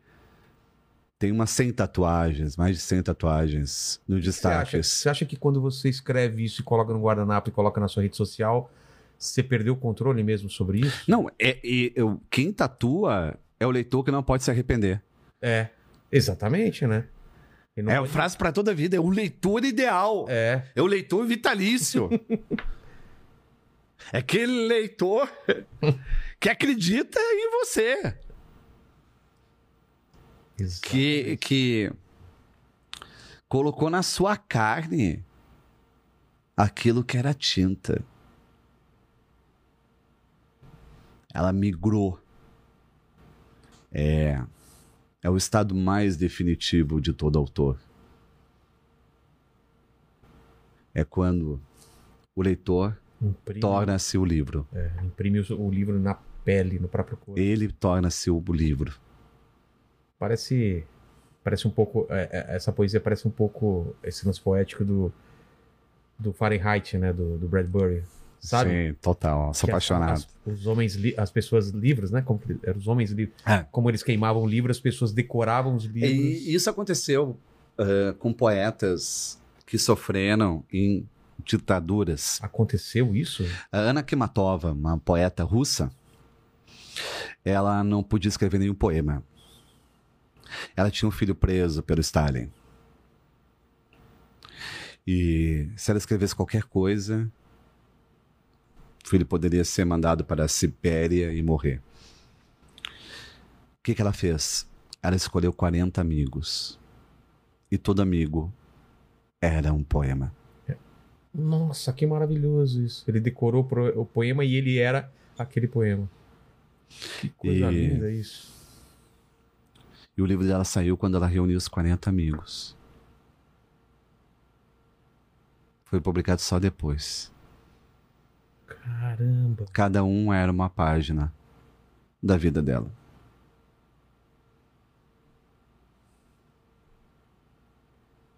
Meu Deus, eu não sabia que tinha acontecido isso. Eu... Histórias reais, É. histórias extraordinárias. A vida imita a arte, a arte imita a vida. É um...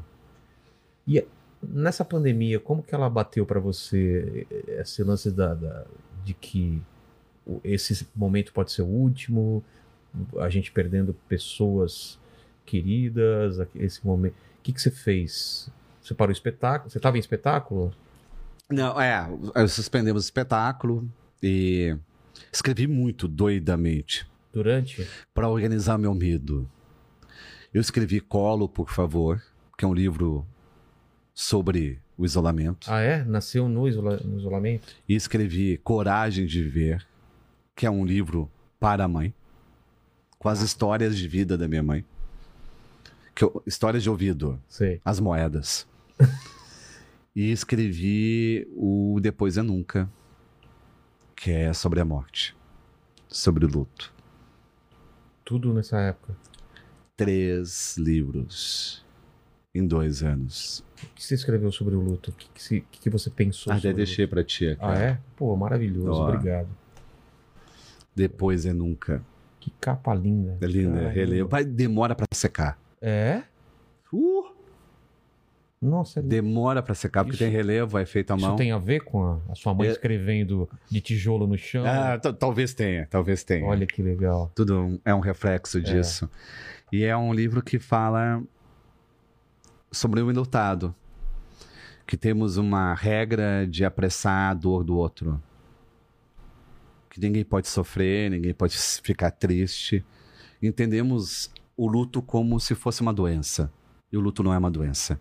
O luto é incurável. Você vai conviver com aquela dor para sempre. É uma cicatriz? Você vai ter que ajeitar aquela dor para doer menos. Mas não tem como eliminar aquela dor. Não tem como extinguir aquela dor. Como que você vai fazer um pai ou uma mãe que perdeu um filho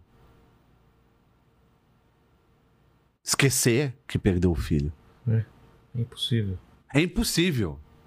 Aliás, não existe nome para quem perde um filho. Porque a língua portuguesa é mãe.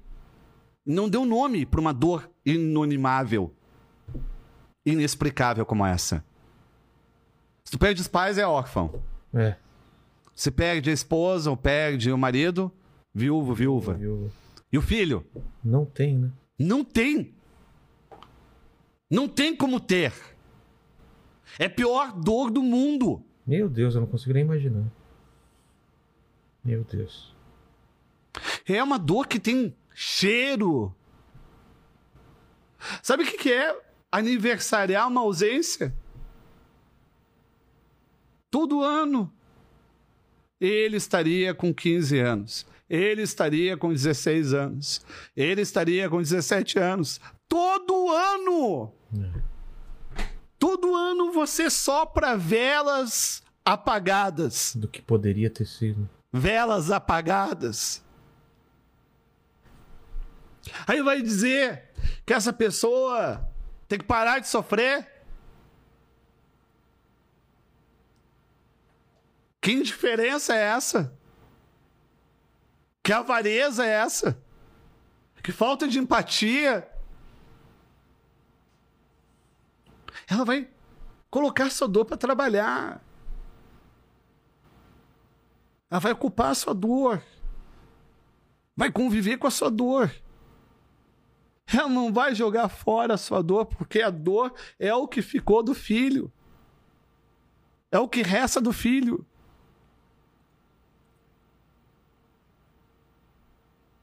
É sobre isso que eu falo. Desse outro lado. Que a pressa não enxergue. Por que tem essa cobrança de seguir em frente, de, de esconder a dor? Pelo egoísmo.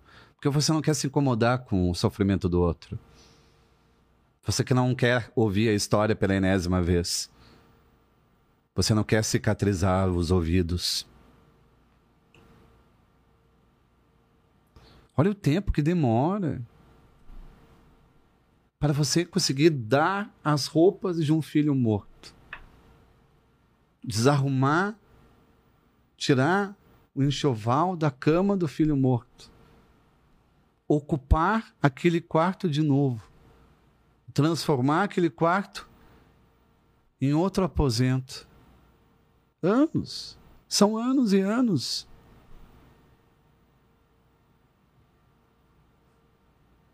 A, a, a, minha esposa, Beatriz, ela perdeu a sua mãe quando estávamos começando o relacionamento. E eu lembro de uma cena que me marcou muito. Que ela foi ela foi colocar as roupas para doação e encontrou dois vestidos com etiqueta. Dois vestidos que nunca foram usados. Da mãe? Dois vestidos que ela tinha comprado para usar em algum momento que não aconteceu. Meu Deus. Porque quando morremos, morremos com as nossas esperanças. É. Com as roupas com a etiqueta com as experiências com a etiqueta, querendo viver. Morremos querendo viver.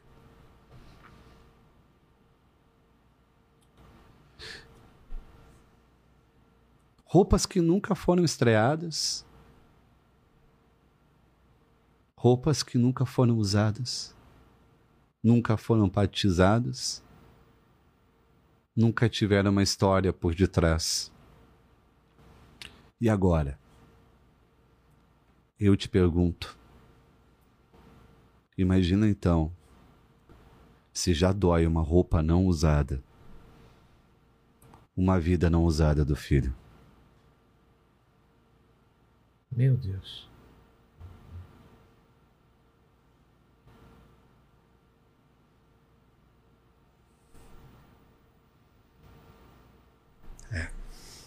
E você se pôs nessa situação?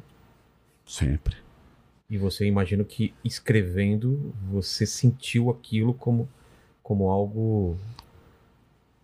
Porque quando escreve você acaba trazendo é, isso. Temos uma noção equivocada da mediunidade. A gente pensa que a mediunidade é com os mortos. É.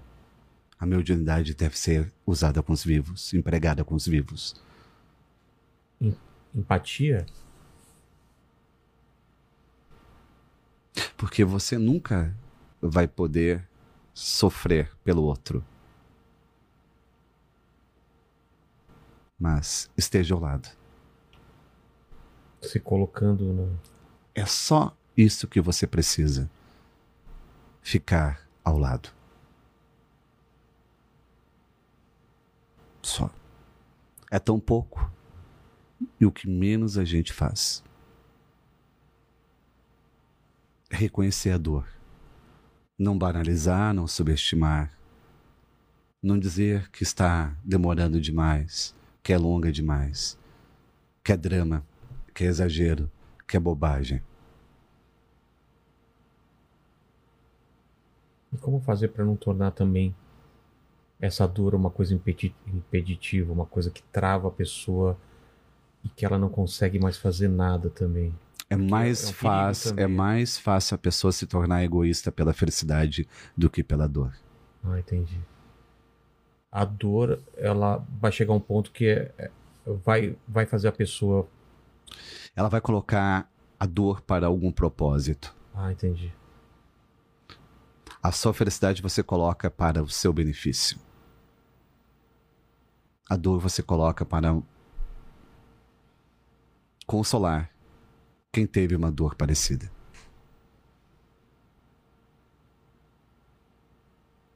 O que você faz ah. é isso, né? É isso. Nunca saberemos quando será a última vez. Ah. A despedida já pode ter acontecido. Aquilo que você estava falando de a todo momento é uma despedida. Esse papo da gente é uma despedida. É. A gente não É. sabe se a gente vai conversar mais uma vez. E isso pode ser assistido, ouvido daqui a 50 anos. E todo mundo pode nos ouvir como se fossem nossas últimas palavras. Já pensou o seguinte, Filela? Você tem na sua carteira ou você tem na sua vida uma foto de morto. Você já tem a foto que vai ser a sua foto de morto. Como assim? A foto que vai ser no jornal. A foto que vai sair no anúncio fúnebre. Meu Deus. Você nem sabe. É. Mas uma das suas fotos já é essa foto de morto. E não é você que vai escolher. É. De maneira alguma.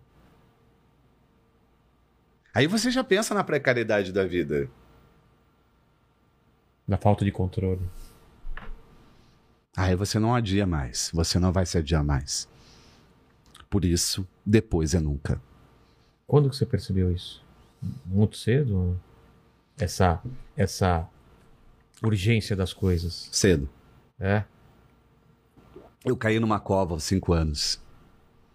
Real? Real. Eu fiquei num. Eh, Eu fui visitar meu avô no cemitério de Guaporé. E.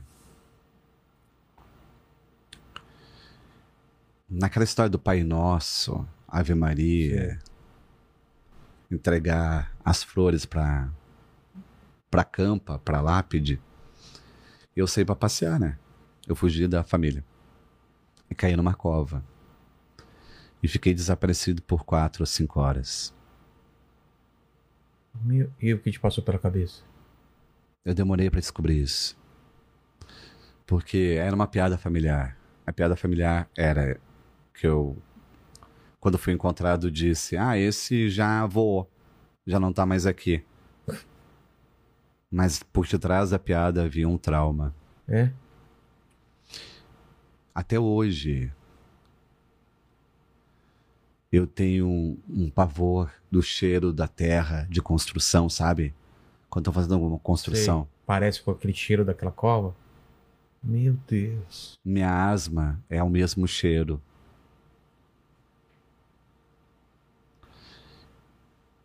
Eu não posso ficar com meus pés presos, que me dá pânico. Na tipo a coberta prendendo assim de baixo. Eu não posso usar meia para dormir. Caramba.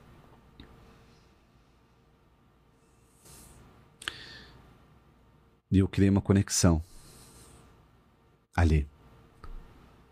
Porque eu me senti morto.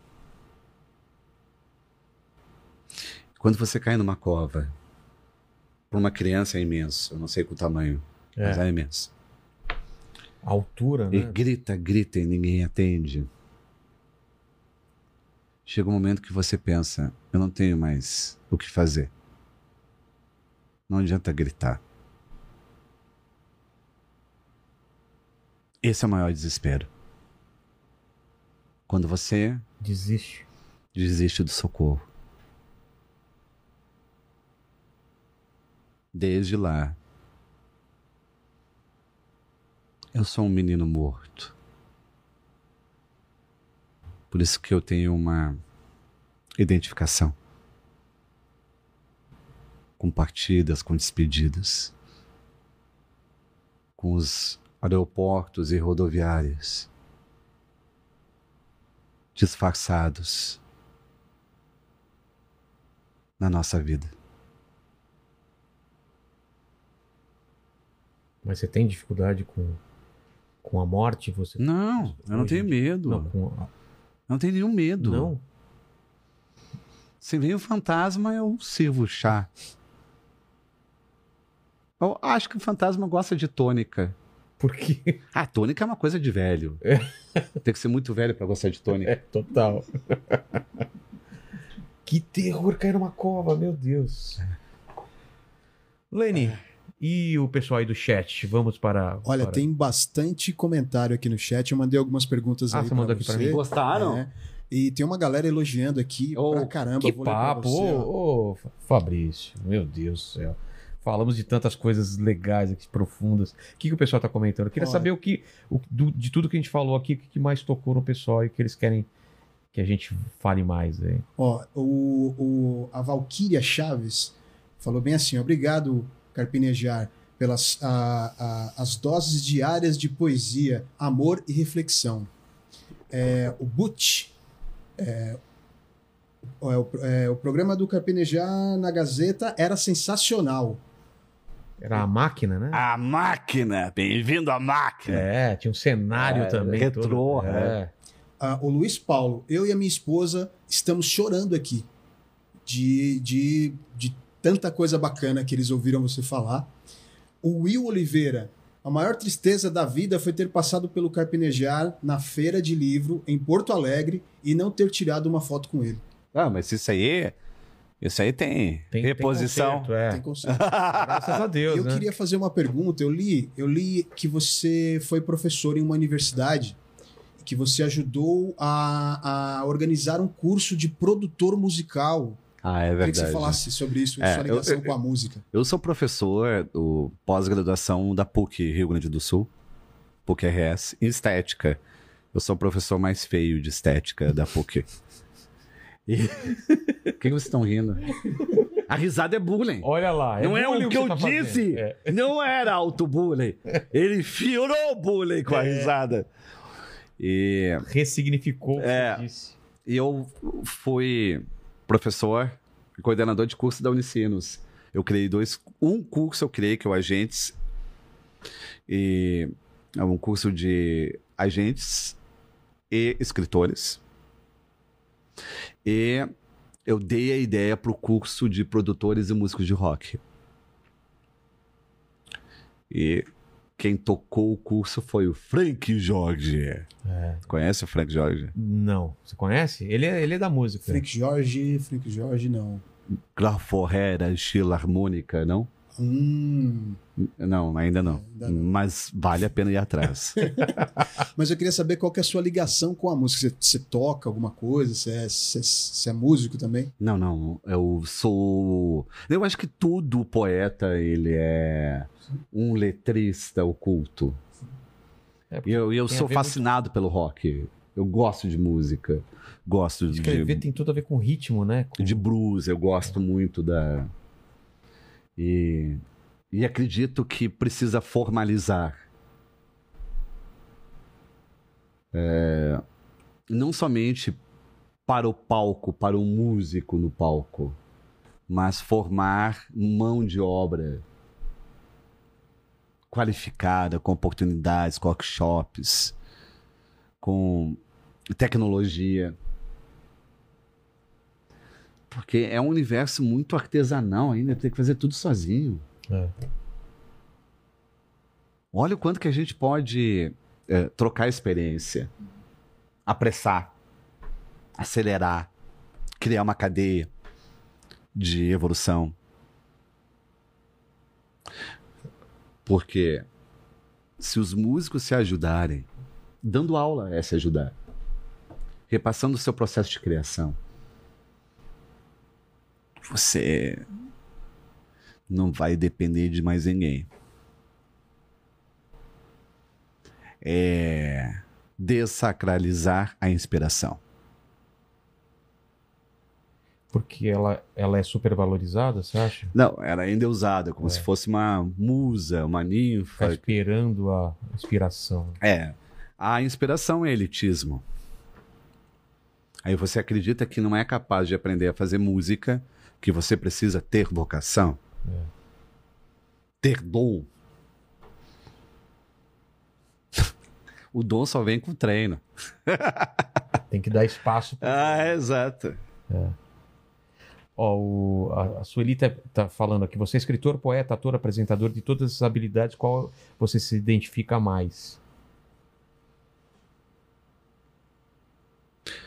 Por incrível que pareça ser um bom pai, Que não tá aqui, olha só. é o mais difícil. Eu falo também. É o que eu mais tenho, Ah, tenho medo de não conseguir. sabe quando você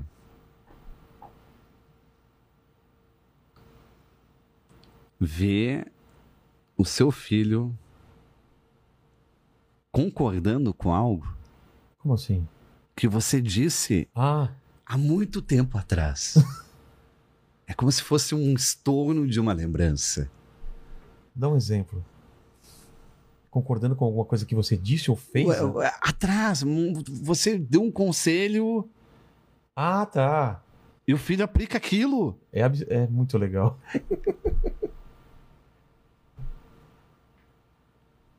É. Você dá um conselho, você pode ser de uma carne, ó. Tempera a carne assim. É. E de repente tu vai almoçar e o seu filho faz a comida do jeito que você ensinou, a- daquele jeito que você ensinou o tempero. Ou tu- você vê o filho abrindo o vinho do jeito que você usou, ensinou. Ah, é, assim, Não tem preço, né? é ver o filho adulto como a lição da infância. É. É isso. Quantos anos tem? Já são enormes. Ah, né? é? Quantos anos? Mariana, 27, Vicente, Ah. 19. Moraram sozinhos. Fazer um, um pequeno jabazinho aqui, tá? Ó, The Best Chicken and Burger. Além dos tradicionais X-salada, X-bacon, temos deliciosos pratos como estrogonofe de frango ou carne, escondidinho de carne, moída e bolonhesa e muito mais. Peça pelo iFood The Best Chicken and Burger. Meu inglês não é tão bom, mas eu acho que Ah, não é bom, é, ele é meio. É, eu sou É, é um, é um inglês assim de. É. Viking. viking, exatamente. Ó, Rosália Manso, como ainda falar de poesia nesses tempos tão sombrios e pessoas sem cores, sem vida? Responda pra mim, poeta, adoro sua arte. A Rosália Manso. Eu fiquei duas horas falando Falamos sobre isso, né? sobre isso e eu É. acho que. Eu empresto meus lápis de cor Exatamente. quando a pessoa não tem. É isso, né? É isso. E aponto. Eu. Antes de emprestar, eu aponto. Poderia, poderia virar a cabeça um pouco, que o, que o público acho que não viu. Tem uma palavra escrita aqui que é shalom. Você muda essa palavra de quanto em quanto tempo, Fabrício? Uma semana. Uma semana? É, capim, coisa ruim cresce rápido. É. Meu cabelo. E, essa, É assim. e por que? Da onde veio essa ideia de ter uma palavra aqui na, na cabeça? É uma maneira cordial de dar as costas.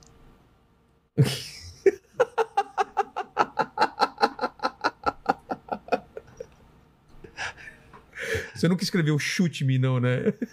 Lembra que o pessoal colocava aqueles adesivinhos nas costas? Chute-me. Não, porque tem muita, muita gente afim de fazer isso. É, exatamente. É melhor não, é melhor não arriscar, né? Não vou dar essa autorização. E o Shalom é, é por quê? Não é por causa Mas- daquele. É por causa do, do meme que a gente viu aqui antes? Qual do meme do Shalom? Você mostrou, é. Ah, mas é maravilhoso Como aquele que é do, mesmo? do Os cobra. gêmeos? É. É. Shalom! Shalom para você! Um fala, os outros Do dois completam. cabeça! É. Me respeite! O pé à cabeça dizendo me respeita, né? É, Uma me coisa assim. respeita. Tudo, tudo rimando, né? Você É, viu? não, é. Demais, demais. Pô, Fabrício, fo- foi aí, né? Pô, obrigado, Lene, obrigado pelo papo. E eu sempre termino. Olha que engraçado. A gente vai terminar com perguntas aqui, tem tudo a ver com o que a gente falou. Já foram respondidas? Eu acho que não, hein? Mas tem a ver com os temas que a gente falou aqui. Uma delas, pelo menos, tem muito a ver. A gente sempre termina aqui com três perguntas. Por isso que eu estou agradecendo. A gente está celebrando sua história de vida, sua carreira. E olhando para trás, Fabrício, qual foi o, o momento mais difícil para você? Não sei se a gente já abrangeu isso no papo aqui.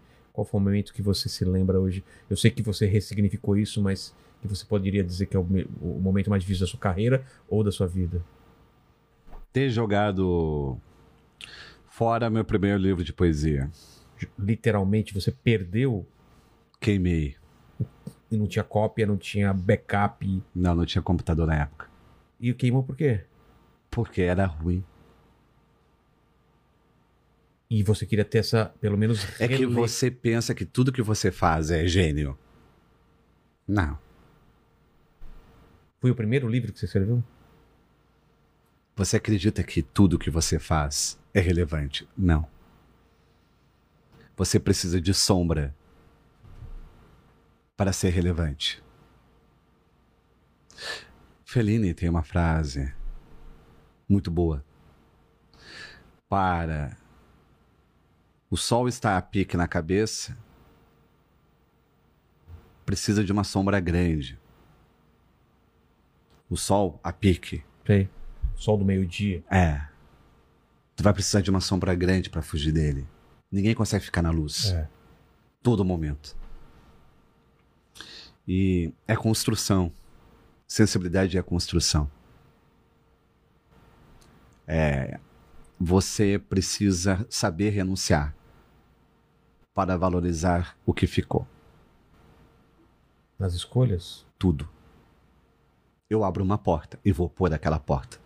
Eu não deixo cinco portas abertas. Eu sou uma porta. Cuido daquela porta. A porta está caprichada, tem capacho na porta. Tem enfeite na porta. Tem crucifixo, tem tudo que você pode imaginar, porque eu cuido da porta. É uma única porta. E eu só cuido dessa porta porque eu sei as portas que eu fechei na minha vida. Feche as portas. Porque senão você será a porta fechada para alguém. Fechar essas portas significa não viver, Deixar para trás. deixar pra trás, não viver desse passado que poderia Deixar para trás. Não sido. tenta uma despedida, um reencontro para tentar melhorar aquilo que foi, só vai piorar. É deixar, e é- são coisas, não são só pessoas, são coisas, assim. São projetos, são planos. Você acredita, ah, eu vou retomar aquilo. Não, deixa, não deu certo. parte pra outra. Parte para outra. Relacionamento não tem como acumular relacionamentos. Escolhe um. Empilhar um em cima do outro. Não, desistir. não adianta. Se você empilha, você não gosta de si. Você passa todo o tempo fora da sua alma.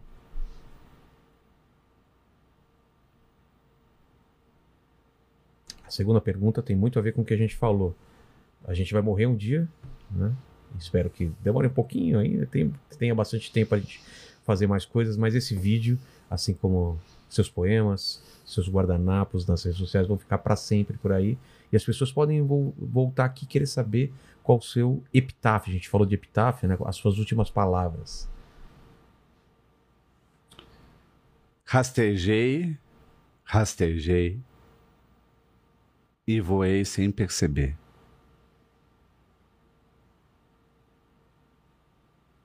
E a terceira pergunta, como você é um poeta, imagino que tenha várias questões na sua cabeça, várias perguntas que você faz. Escolhe uma delas para dividir com a gente, alguma dúvida, alguma questão que, que tem na sua cabeça.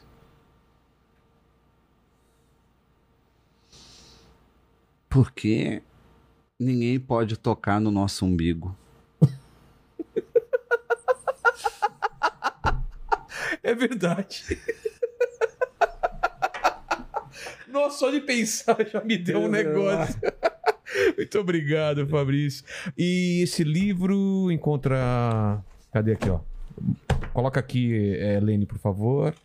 Né, Tem temporal, assim, Bertrand. isso é circunstancial, porque eu vou estar autografando ele. Não, não adianta eu falar que eu vou estar autografando num dia, assista é, pra sempre. exatamente. É, é. É, te procurar no Instagram que ah, sabe da tua agenda. Ah, É, lá que tem- você fala tudo? Exato. Que tá como... Carpinejar. Pode me procurar no TikTok, que é Fabrício Carpinejar. Pode procurar no Facebook, que é E eu Carpinejar. descobri que cabinejar é a junção, né? Do, pai, do e pai e da da, mãe. é, da mãe e, e do pai.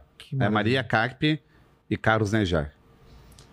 E esse livro tá em tudo que é livraria. Então é mais fácil te seguir no Instagram ou no TikTok e ficar sabendo de tudo.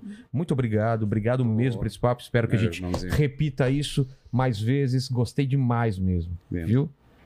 Não vou gastar elogios, porque é aquilo Lindo. que você falou, entendeu? É um elogio só, não pode ac- acumular elogios. Eu, como Senão- tudo, Senão eu ia falar mais uns três. aqui. acendemos os fósforos agora. Exato. Meu filho daqui a pouco não vai saber o que eu posso. Obrigado, obrigado, Obrigado. você que tá nessa live com a gente. E obrigado, Lene. Palavras finais. Você já, você já fez o Palavras Finais algumas vezes ou não? Não, a primeira então é a primeira vez. Vamos foi, lá. foi maravilhoso, foi espetacular, foi poético. É, ele não sabe o que são as palavras finais, você não ensinou ele. É então vou te ensinar. Se inscreva no canal, torne-se membro, curta, o vídeo. Comente, Ele achou que era pra, ele achou que era pra filosofar. notificações. Porra, até eu sei isso. É, exatamente, Lene. Me. Porra! Mandíbula me trollou, viu? Me tro... Te trollou nessa. Obrigado, gente. Tchau, tchau. Palavras finais ia começar o discurso aí, né?